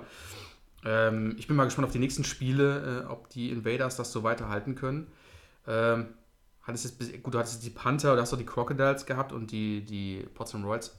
Ist nicht die mega Ist nicht die Creme de la Creme, es genau, wird sich zeigen, wenn sie gegen die Top-Teams spielen. Genau, wenn die Top-Teams Top ja. äh, Top kommen.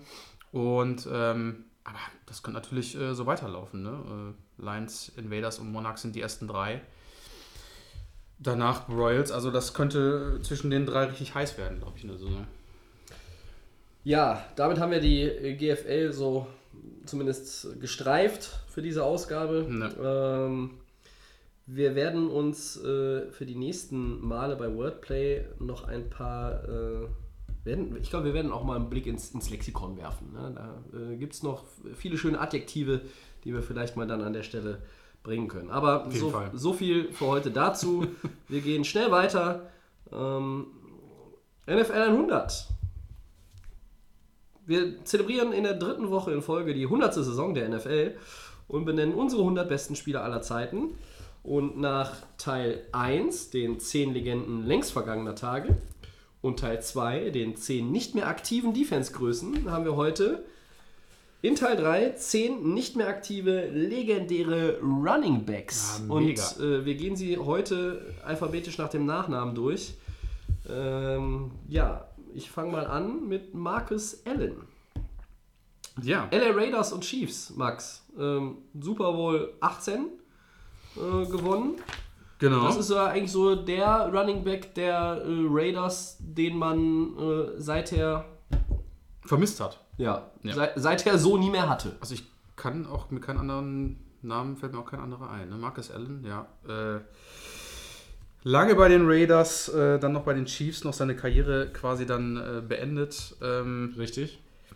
hast schon angesprochen, MVP, NFL MVP 1985. Hab ich nicht angesprochen. Stimmt. Also äh, Äh, er war eben bei Super Bowl 18, den sie gewonnen haben, die, äh, Genau. Ich habe die Raiders, war ja war der MVP. genau, ich habe ein paar Stats schon mal rausgeholt. Also 12.243 Yards Ja, gelaufen. das ist ganz okay. 123 Touchdowns. Äh, Super Bowl Champion hast du angesprochen, sechsmal den Pro Bowl. Heisman Trophy Gewinner natürlich auch im College gewesen. Mhm. Äh, das ist nochmal sehr, sehr wichtig, gerade in Amerika, dass man das irgendwie hat. NFL MVP. Vielleicht kannst du mal kurz erklären, warum. Warum das immer irgendwie auch so, diese, diese Heisman Trophy, das ist ja der, äh, für die, die es vielleicht nicht wissen ähm, oder sich das schon mal gefragt haben, das ist ja der beste College-Spieler des Landes dann eigentlich, der, der da ausgezeichnet wird mit dieser Trophäe. Genau. Äh, warum ist das so eine, hat das so eine hohe Reputation? Ja, das hat so damit zu tun, dass äh, ja, die Heisman Trophy ist halt für einen College-Spieler ultra wichtig. Das heißt, das ist eigentlich schon so der, der Eintritt in die NFL. So eine Art Fahrkarte. So eine Art ne? Fahrkarte, Ja. wenn man das gewinnt. äh, Das ist, wie gesagt, die Auszeichnung für den besten Spieler in, den, in, den, in der College-Zeit. Das muss man auch jetzt nicht gleich, ähm, das ist kein Garant, dass man jetzt sagt, man geht jetzt äh, gleich im dem darauffolgenden Jahr gleich in die NFL, sondern das ist, kann man sich erarbeiten, wird man dann ausgezeichnet. Das ist auch eine Ehrung, die dann am Ende der äh, College-Saison dann stattfindet. Und ähm, das kann dann für dich, wie gesagt, du hast es gesagt, die Fahrkarte für die, für die NFL sein. Oder ist es eigentlich immer? Ist natürlich kein Garant, dass es in der NFL funktioniert. Das hatten wir auch schon gehabt. Wir haben sehr viele Heisman häufiger Trophy gesehen, ja. Wo wir gesagt haben, das sind die neuen Stars in der NFL, die dann der große Bast waren in der NFL. Ähm, Spieler kriegen diese Trophäe, können sich natürlich dann auch, können weiter auf dem College noch spielen, haben vielleicht noch ein, zwei Jahre und können sich dann natürlich anmelden äh, für, die, für die NFL, für den, für den Draft. Ähm, ganz, wichtiger, äh, ganz wichtiger Preis. Und ähm, eigentlich, wie gesagt, eine Fahrkarte. Und deswegen, wenn man das äh, natürlich dann auch noch mit einer super NFL-Karriere kombinieren kann, ist natürlich, hat man natürlich alles richtig gemacht. Also Heisman Trophy im College äh, ist so die erste repräsentative Auszeichnung, die man schon bekommen kann, obwohl man noch kein ultimativer Superstar ist. Wo, äh, obwohl man noch kein Profi ist. Genau, man kein Profi ist. äh, aber wie gesagt, habe ich schon gesagt, die, man kann auch dann äh, nicht so toll sein in der NFL. Ne? Schon erlebt. Ja. Soll ich mal gleich weiter? Äh, Tobi, du machst mal weiter, genau. Nee, du, du, ich Ich will abwechseln. Ich habe ich habe Marcus Allen angefangen. Du bringst Genau. mir den nächsten hier. Jerome Bettis, Oh ja, den mag ich. The Bus, Der Bus. der Bus, Ja. äh, aus Pittsburgh. Ja. Äh, bei den äh, St. Louis Rams gespielt. So, sogar äh, einer derjenigen, die noch für die LA Rams gespielt haben, die dann den Umzug nach St. Louis mitgemacht Uiui, haben. Gott. Ja, ja. Da gibt es nicht mehr viele. Da gibt es nicht mehr viele. Und natürlich auch bei den Steelers gewesen. Jawohl. Super Bowl Champion natürlich. Äh, Super Bowl 40 gewonnen. 40. Mit Ben Roethlisberger zusammen. Richtig. Äh, und hat auch die meisten Rush. Äh, mit auf den, ist auf der Liste der meisten Rush Yards auf Platz 7. Ja, äh, relativ weit oben. Äh, ich glaube mit äh, 13.662 Yards. Das ist auch unser, Ähm. ist auch so ein Running Back, wo wir eigentlich, wo wir angefangen haben, Football zu schauen, einer Ja. so der Name mit war. Ne? Also ich glaube so in den Jahren zwischen, was haben wir denn, war seine Karriere war relativ von 1993, 95, aber ich hatte ja so 2003 angefangen, so ein bisschen anzuschauen. Du warst bist ja schon ein bisschen länger dabei. Also Bettis war dann schon irgendwie immer mit unter denen, wo wir gesagt haben, "Hm, guter Spieler, ne? Witzige Anekdote, äh, wenn ich sie anbringen darf, ähm, aber wer soll mich daran hindern? Äh, Mach ich. Jerome Bettis ist im Grunde genommen der Name, der mich auf Fantasy Football aufmerksam gemacht hat. Es war zu Zeiten von äh, Premiere, äh, noch im häuslichen, elterlichen Wohnzimmer, ähm, Pittsburgh-Spiel gesehen, Günther Zapf war der Kommentator. Unter Zapf. Ja, ja. Und ähm, er, Günther Zapf erwähnte dann für alle Fantasy-Football-Freunde äh, Jerome Bettis, minus 4 Yards, 3 Touchdowns. Und da habe ich äh, habe ich erstmal die Statistiken auf mich, auf mich wirken lassen und äh, habe so gedacht, ja, minus 4 Yards ist ja erstmal gar nicht so doll. Äh, aber ich habe es gesehen, das Spiel, drei Touchdowns, er ist dreimal in die Endzone aus kurzer Distanz, aber er hat halt relativ viele Läufe für den Loss gehabt. Also ganz merkwürdiges Spiel. Und dann habe ich mich dann das erste Mal damit beschäftigt und äh, habe mich gefragt, wie kann das denn für ein, was ist eigentlich Fantasy Football und warum ist das für einen Fantasy Football Spieler jetzt äh, äh, toll, wenn dieser Typ minus vier Laufyards hat? Ja, weil du natürlich für den Touchdown die fetten Punkte kriegst und dann sind die Yards jetzt vielleicht nicht ganz so schlimm. Ähm, und so bin ich eigentlich auf Fantasy Football aufmerksam Jerome geworden. Bettis. Tats- Ja, durch Günther Zapf, der Zapf. über ein, ein, eine Statline von Jerome Bettis damals äh, sich ausgelassen hat. Das, äh, ich weiß es noch wie, äh, als wäre es gestern gewesen. Stark. Ja, Jerome Bettis. der Bus. Der hat, äh, ich, war der Super Bowl nicht in Detroit? Ja, ne? Und der hat sein. danach die Karriere beendet. Genau, Ja, 2005. ich glaube, es war in seiner Heimatstadt, ne? Genau, 2005. Hat Ja. er dann natürlich nach dem Super Bowl-Sieg. Ja, Sollen wir weitermachen? Ja, äh, dann habe ich den nächsten am Start. Das ist äh, den, da sind wir beide zu jung für, um den äh, Spielen gesehen zu haben. Jim Brown, der, na, es ist kein Witz, wer es nicht weiß, er hat tatsächlich bei den Browns gespielt. Äh, und auch nur für die Browns. Jim Brown bei den Browns. NFL-Champion 64. Warum NFL-Champion und nicht Super Bowl-Champion? Das war vor der Super Bowl-Ära. Ja.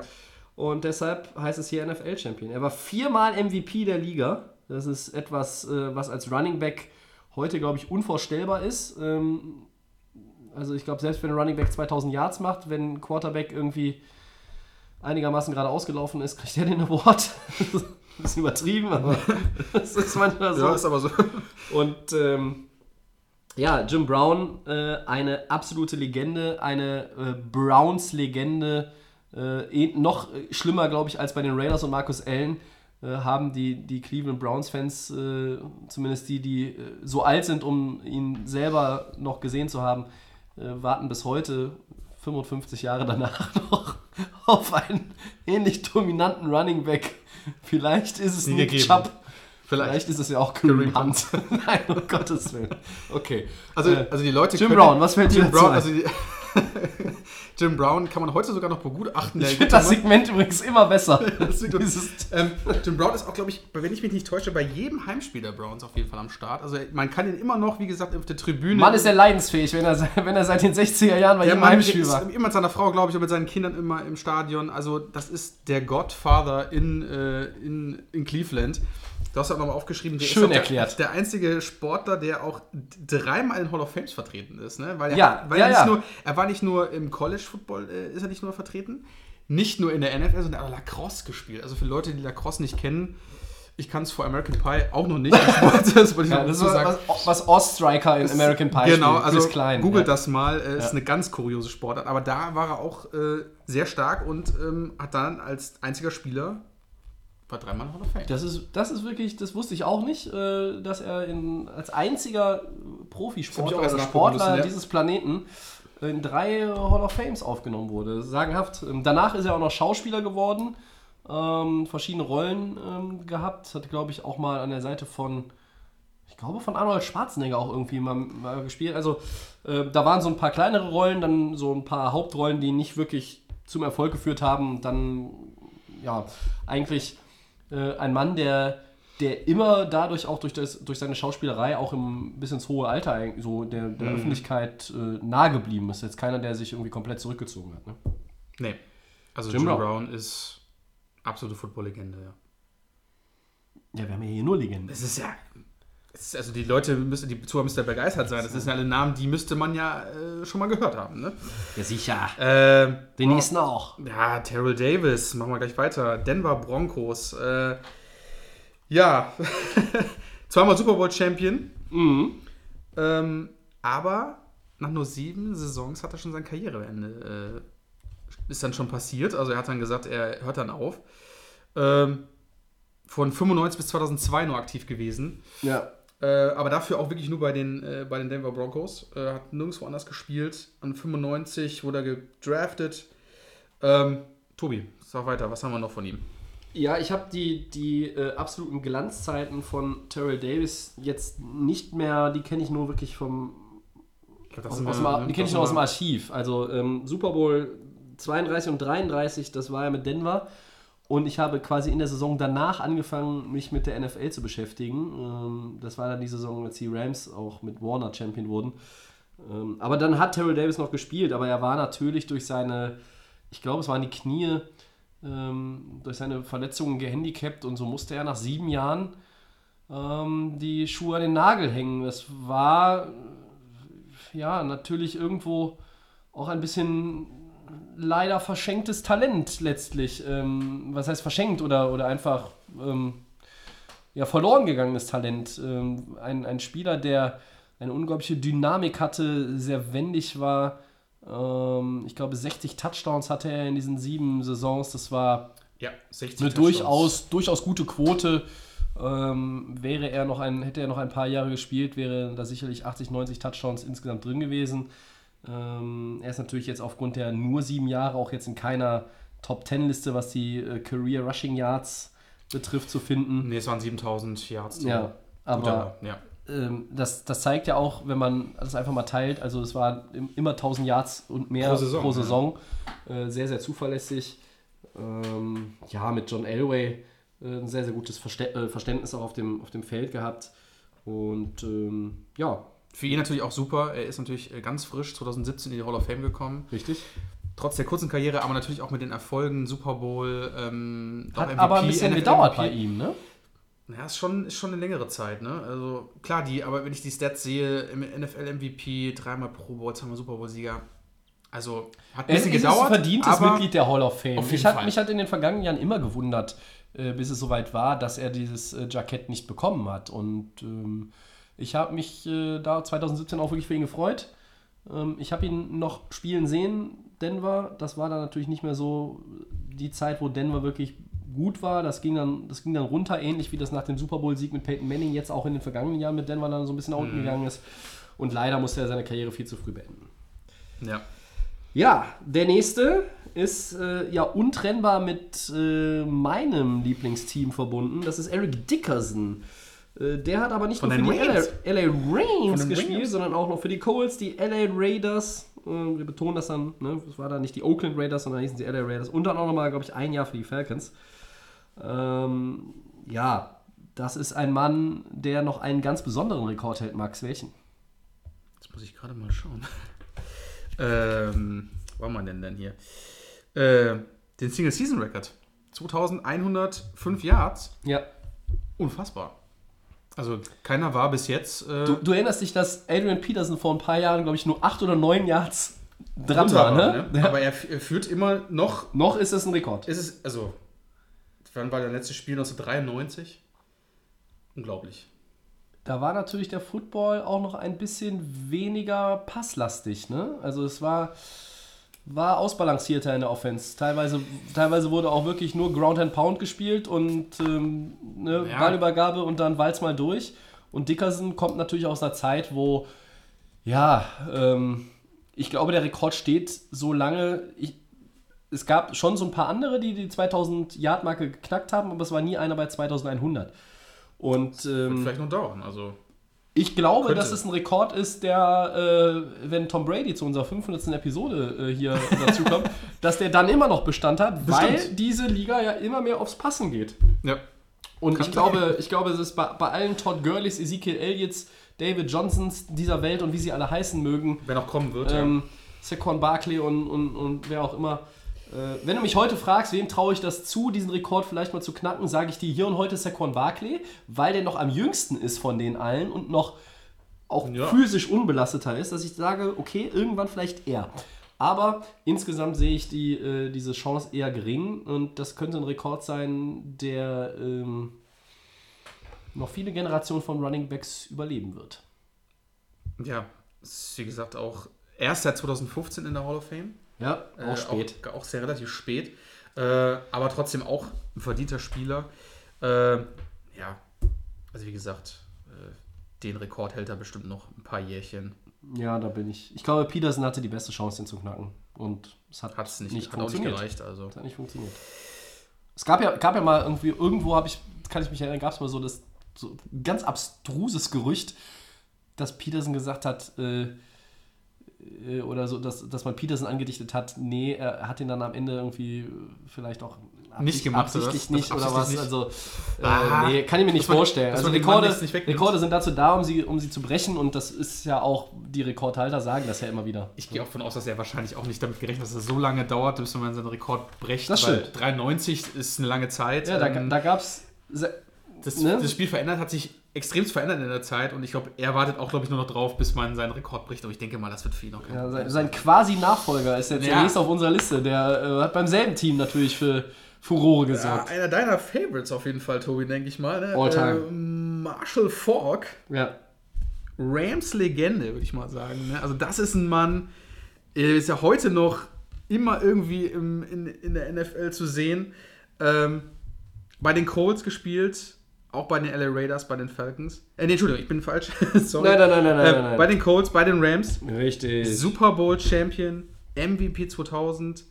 Ähm, Tobi, erfreu uns doch mal von deinem Spieler, für, auch für die, für die Zuhörer, Marshall Falk. Das ist auch so einer der deiner Top, oder? Top Favorites. Es ist einer meiner absoluten Lieblingsspieler aller Zeiten. Und ähm, ich möchte dieses Segment ja eigentlich auch nicht dazu nutzen, um quasi jetzt hier so meine, äh, meine Football-Romantik-Kiste zu öffnen.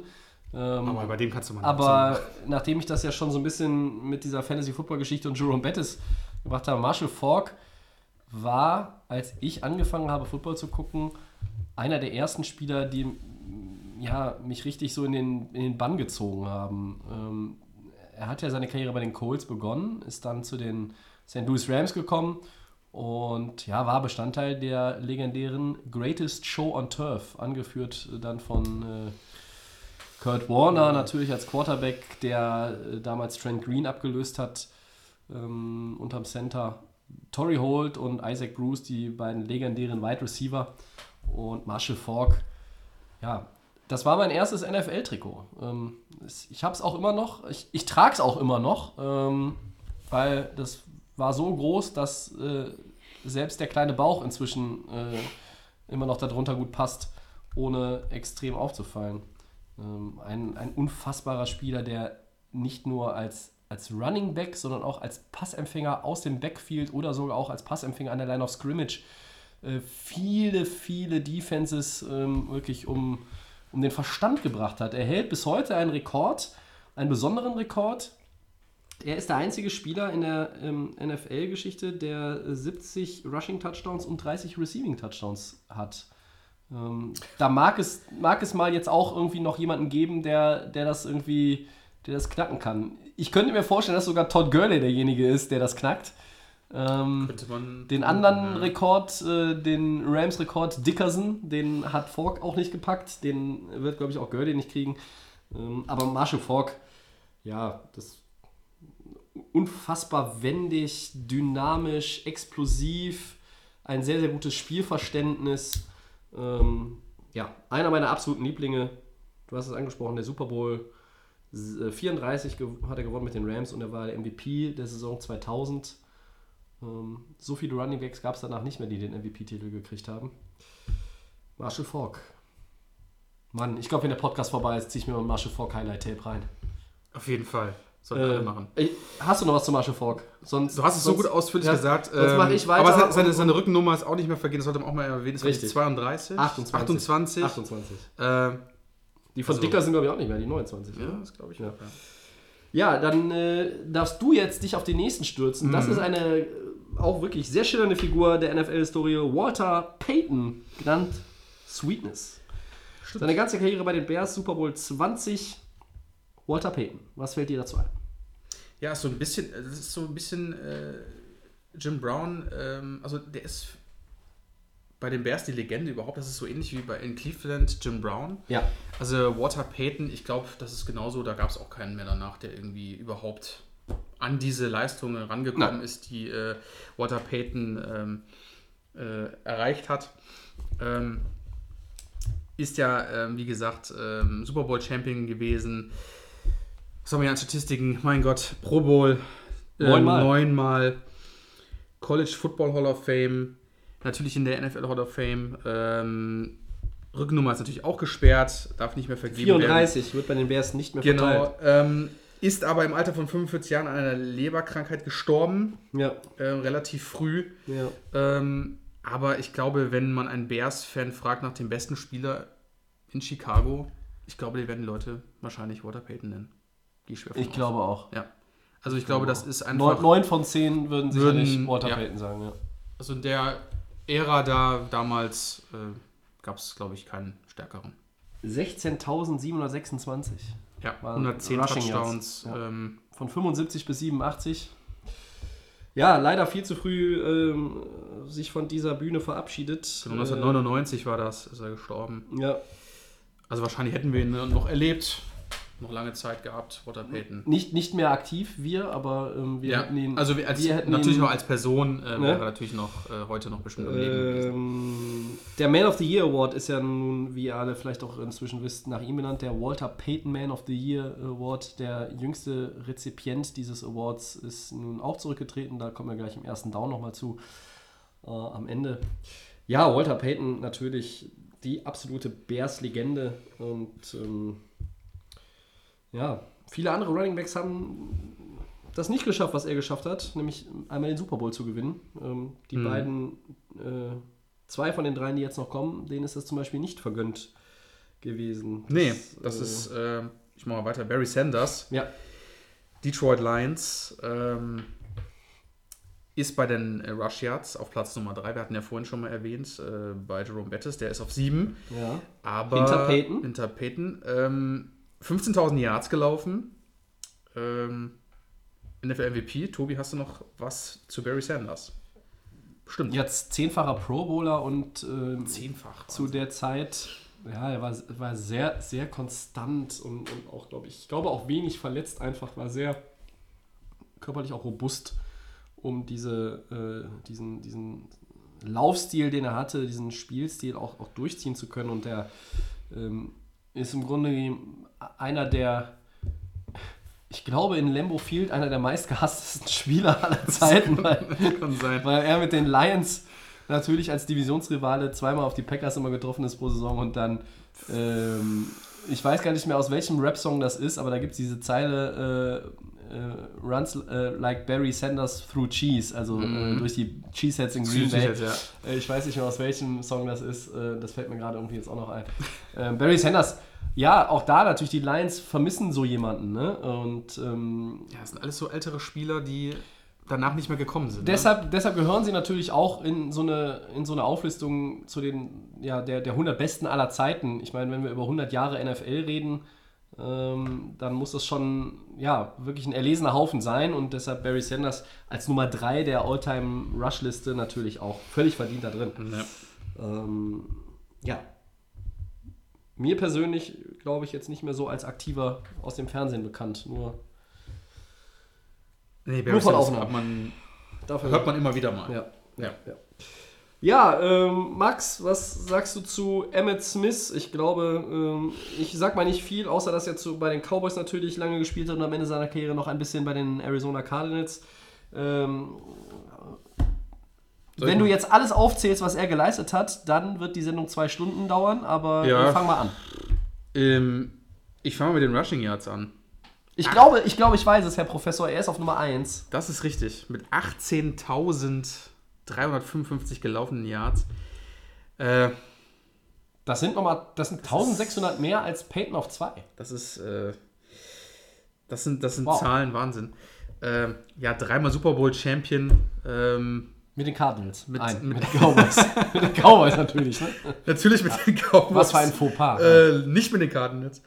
Äh, ja, das ist aber auch irgendwie, äh, man hofft, glaube ich, auf Sieg, dass er sowas mal auf, zustande bringt, aber ich glaube, das war vor ihm, also Emmett Smith ist heute noch irgendwie immer, also wie soll man sagen, der ist nicht nur äh, auf dem, der auch mal in Fernsehsendungen und sonst irgendwo, also der ist auch so ein, so ein Spieler, ähm, der auch abseits vom Platz sehr beliebt ist, heute noch. Ja. Ähm, so ein bisschen wie. Ähm, Hatte einen Gastauftritt in How I Met Your Mother. Richtig, genau. ähm, da wollte ich auch noch, das ist mir auch gerade so eingefallen. Und äh, ist einfach äh, vom Typ her ähm, so ein, was in Dallas einfach eine Legende. Ist einfach so, kommt immer wieder in Fernsehsendungen vor, habe ich ja schon gesagt. Und ähm, krasser Spieler. Charismatisch. Charismatisch. So ein bisschen wie Joe Namath, zwar nicht so extremst Ja, ja. aber er ist auch gerne im Mittelpunkt und Ja. es steht gerne in der Öffentlichkeit und man sieht ihn immer irgendwo und Emmett Smith ist Der physischer Runner, Ja. der äh, eine unfassbare Beinarbeit hatte ähm, und ja, Also- die Liga eigentlich so, also den, die, die Running Backs der folgenden Generation haben sich auch so ein bisschen natürlich an, an ihm äh, gemessen. Vielleicht auch an ihm und Marshall Falk, kann man sagen. Aber so der, der gleich noch kommt, oder auch ein Sean Alexander, ein Priest Holmes, die dann so die nächsten waren eigentlich, die haben alle, wurden alle natürlich auch immer wieder mit Emmett Smith irgendwo verglichen. Vergleiche, die, die, die unfair waren, die bei allem Talent, das die anderen mitgebracht haben, dem auch nicht so ganz standhalten konnten. Ähm, aber natürlich auch drei Super Bowl-Siege äh, damals äh, mit, äh, ja, ähm, waren alle mit Troy Aikman? Ja, ne? ja, Müsste. alle mit Troy Aikman. Alle mit Troy Aikman. Und 18.355 Yards, Platz 1 der All-Time-Rush-Liste. Ähm, ich glaube nicht, dass da nochmal jemand reinkommt. Ich sehe auch hier gerade, dass er mit seinem Vermögen zahlreiche Kinder und Jugendliche äh, ermöglicht, einen Studienplatz in einer amerikanischen Universität zu bekommen. Also Sozial engagiert sozial sind engagiert viele, auf jeden Fall, aber besonders und, sehr, sehr äh, gut. Äh, Ja, ich glaube, ähm, bis heute einer der meistgeschätztesten Spieler, ähm, nicht nur in Dallas, sondern auch in anderen Stadien, wenn er Mhm. da zu, zu Gast ist. Ähm, ja, und auf den nächsten, äh, deshalb habe ich sein Trikot heute extra aus dem Schrank geholt. der Tobi sitzt hier mit diesem Mann, äh, dem Trikot. Bei diesem Mal Ledanian Tomlinson. Ah, das ist auch ein Name. Ich glaube, so das war so auch der Running Back, der mir an Anfangszeit immer Name war. Also der ist überall vorgekommen. Bei den Chargers, Tobi hat das Trikot an mit der Nummer 21. Kurz bei den Jets gewesen. Ja, Äh, NFL MVP 2006. Äh, Tobi, mach mal weiter. Ist, glaube ich, auch einer deiner absoluten Favorites, Ledanian Tomlinson. Du hast ihn ja auch schon live getroffen.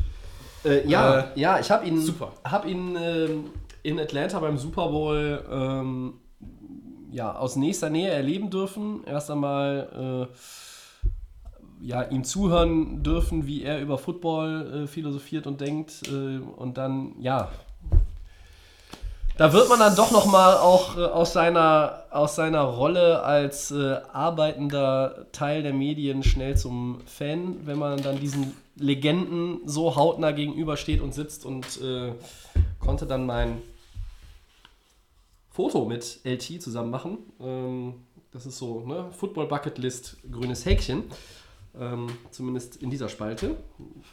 Noch nicht alle mit einem grünen Häkchen versehen, aber ja, diese ganze 2006er Saison bleibt mir immer in Erinnerung. Er hatte 28 Rushing Touchdowns, er hat da alles in Grund und Boden gespielt. Die Chargers hatten damals eine, eine Offense zum mit der Zunge schnalzen.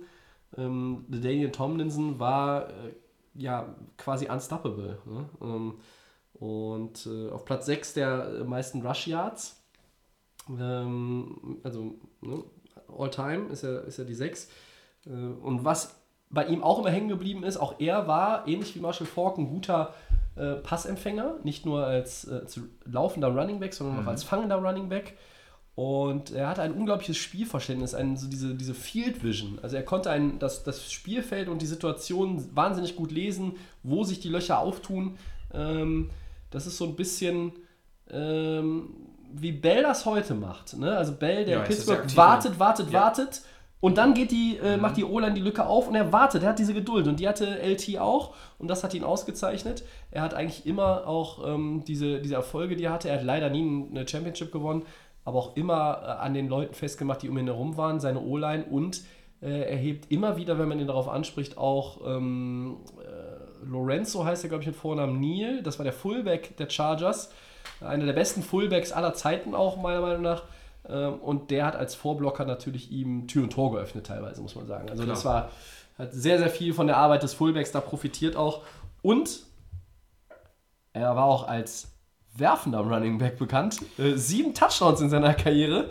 Ich kann mich an ein Spiel erinnern, das habe ich, glaube ich, 2005 oder 2006, ich meine, das wäre die 2006er Saison sogar gewesen gegen die Oakland Raiders. Da hat er in einem Spiel einen äh, Touchdown erlaufen, einen gefangen und einen geworfen. Wahnsinn. Unfassbare Performance. ja. Ja, das LaDainian ist- Tomlinson, ein, eine Legende. Ein großartiger Typ. Ja.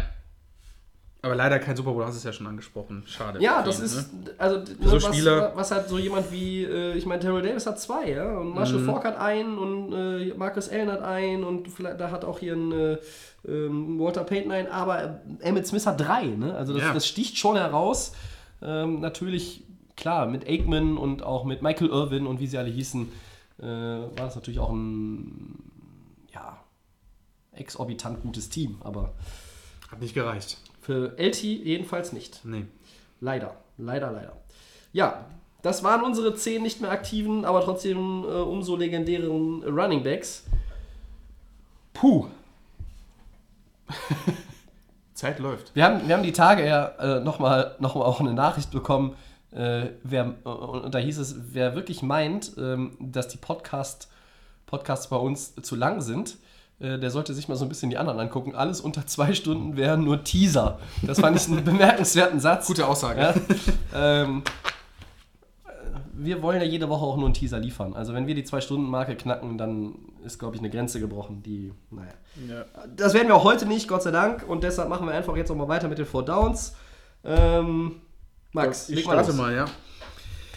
Ähm, Chris Long, Philadelphia Eagles, hängt den Helm an den Nagel. Wie bleibt er uns in Erinnerung, Tobi? Ja, äh, so der letzte Eindruck ist natürlich der Walter Payton Man of the Year 2018, eben schon angesprochen. Ähm, mir bleibt er natürlich in Erinnerung als jemand, den die Rams ähm, gedraftet haben und der lange für die Rams gespielt hat. Dann ist er nach New England gegangen, hat einen Super Bowl gewonnen und dann ist er nach Philadelphia gegangen, hat einen Super Bowl gewonnen. Ähm, ja, also ein Two-Time-Champ, äh, ein ja, sehr, sehr auch abseits des Feldes engagierter Mensch. Ähm, elf Jahre, er hat sich jetzt die Entscheidung ähm, nicht leicht gemacht, aber er hat gesagt, das ist jetzt der perfekte Zeitpunkt, um aufzuhören.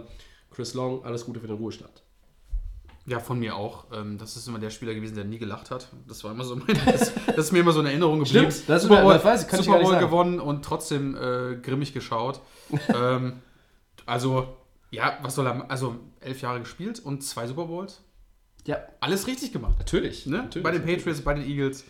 Ähm, ja, schauen wir mal, wo uns dann nochmal, wo wir dann nochmal wiedersehen werden. Mal schauen. Zweites Down.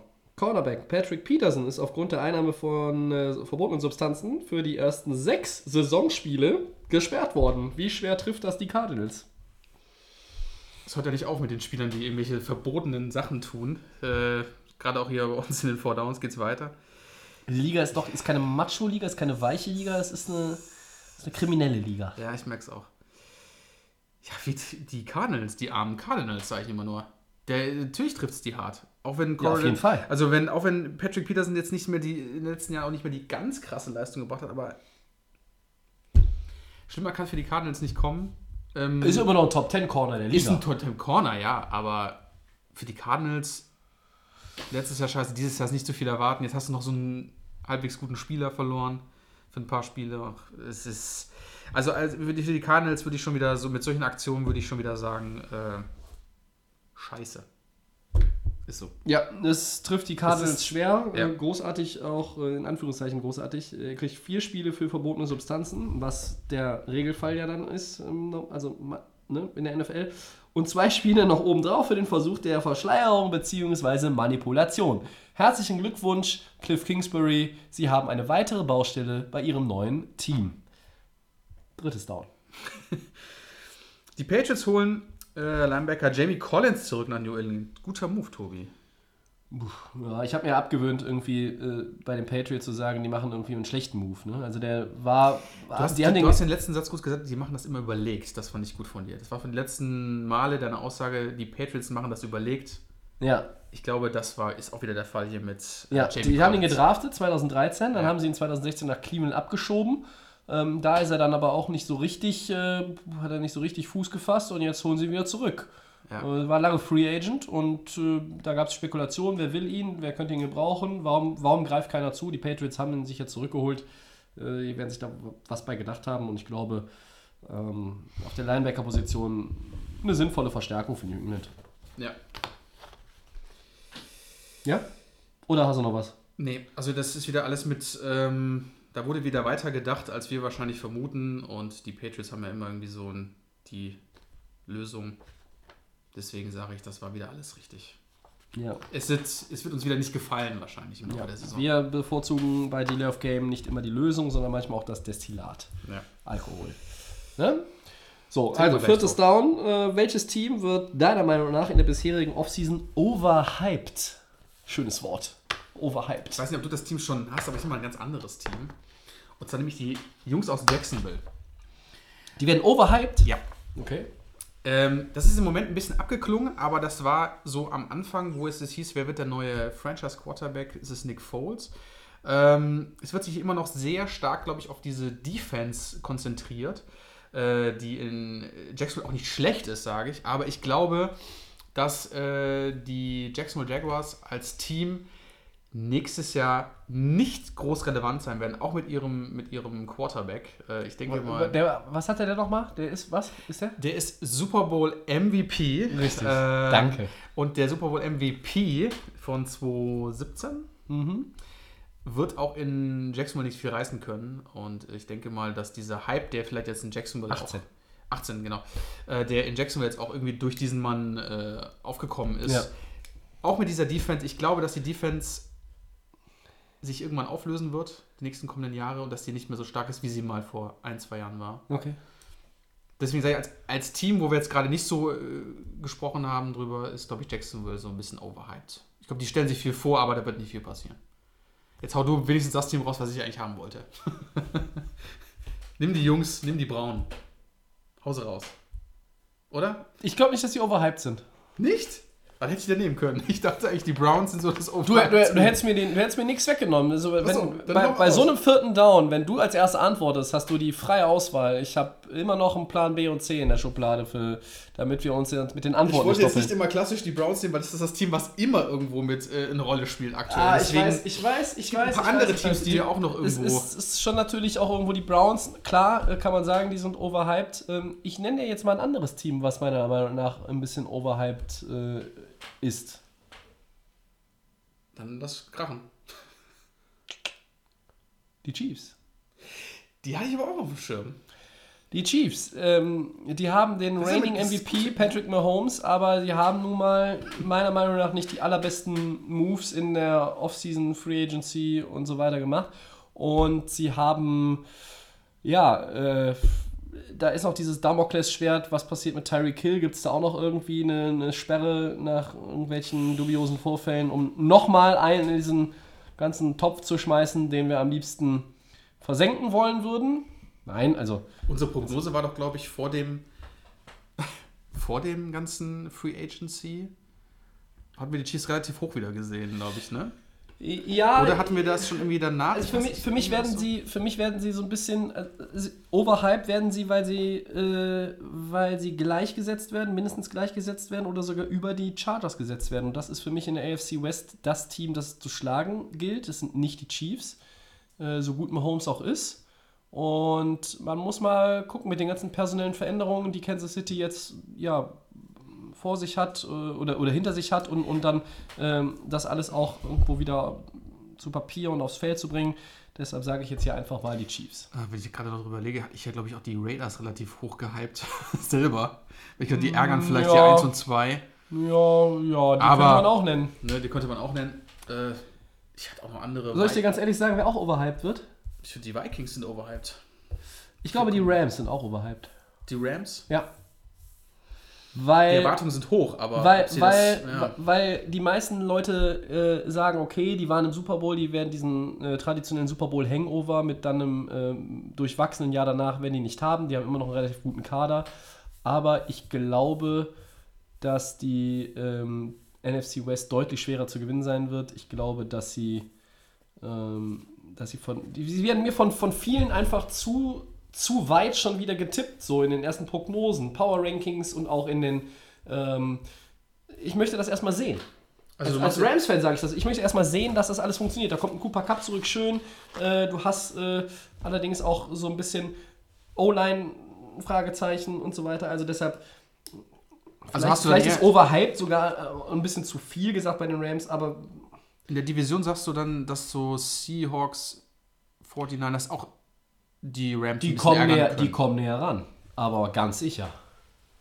Sag ich dir hier und heute. Sag ich dir hier und heute. Okay. Also ich möchte erst einmal sehen, wie sich das alles zusammenfügt. Deshalb äh, könnte man die auch als Overhype bezeichnen. Ja, das kommt von mir. Okay. Aber gut. Ja, also einige Teams, die wir jetzt ja aufgezählt Cleveland haben. und Oakland könnte man natürlich Cleveland und auch. Oakland sind eigentlich so die, die gängigsten Teams, wo ich sage, Ja. also Cleveland ist ja immer irgendwo im Moment. Ja, in äh, Oakland ist auch mega Hype. Ja, die haben ja auch Ich glaube, die hypen sich sogar selber. Ich, die haben sich selbst gekauft, ja. Die, die, kaufen ja alles, was, was nicht bei drei auf dem Baum ist. Also, Naja, das, wir haben ja andere Teams jetzt genommen, als die wir ja sonst immer in den Medien so ist es. hören. Ja, dann Ja. sind wir doch für heute äh, durch.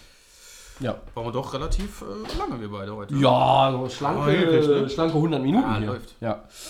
Ähm, deshalb wollen wir jetzt auch die wunderbare und allseits bekannte routinierte Abmoderation in die Wege leiten. Wir hoffen, dass ihr Spaß hattet mit der 77. Ausgabe von Delay of Game, dem Football Podcast. Wenn ihr es noch nicht getan habt, folgt uns doch einfach auf Twitter und auch bei Facebook. Ihr könnt uns dort auch immer Fragen stellen, irgendwas schreiben, Kritik oder Wünsche, was ihr gerne mal behandelt haben möchtet in der Sendung. Ähm, Regelfragen, irgendwas, Vertragsdetails, irgendwas, was ihr möchtet. At Delay of Game NFL, da findet ihr uns. Den kostenlosen Podcast findet ihr wie immer bei Soundcloud, bei iTunes und bei den Kollegen von. Der Fan FM. Wir sind auch nächste Woche wieder da. Ich prophezeie mal, dass es der Dienstagabend wird. Gehe ich auch von Ich aus. prophezeie mal, dass es dieselbe Besetzung sein könnte. Bis dahin wünschen wir euch viel Spaß. Ja, viel Spaß beim Zuhören. Ähm, kauft keine Kareem Hunt Trikots. Und, genau, nicht ähm, unterstützen den Mann. Und wenn ihr euch ein Browns Trikot kauft, dann ja, von Beckham. Oder, Baker Mayfield. oder, oder macht eine Null drauf und schreibt Colin Coward drauf. Das geht ja. Baker Mayfield. Ja. Ja, Gut, dann sind wir durch. wir sind durch. Max, ich sag vielen Dank. Danke dir, Tobi. War wieder sehr gut. Wir sehen uns bestimmt nächste Woche wieder. Das ist richtig. Wir hören uns. Wir hören uns. Bis dann. Bis dann. Tschüss.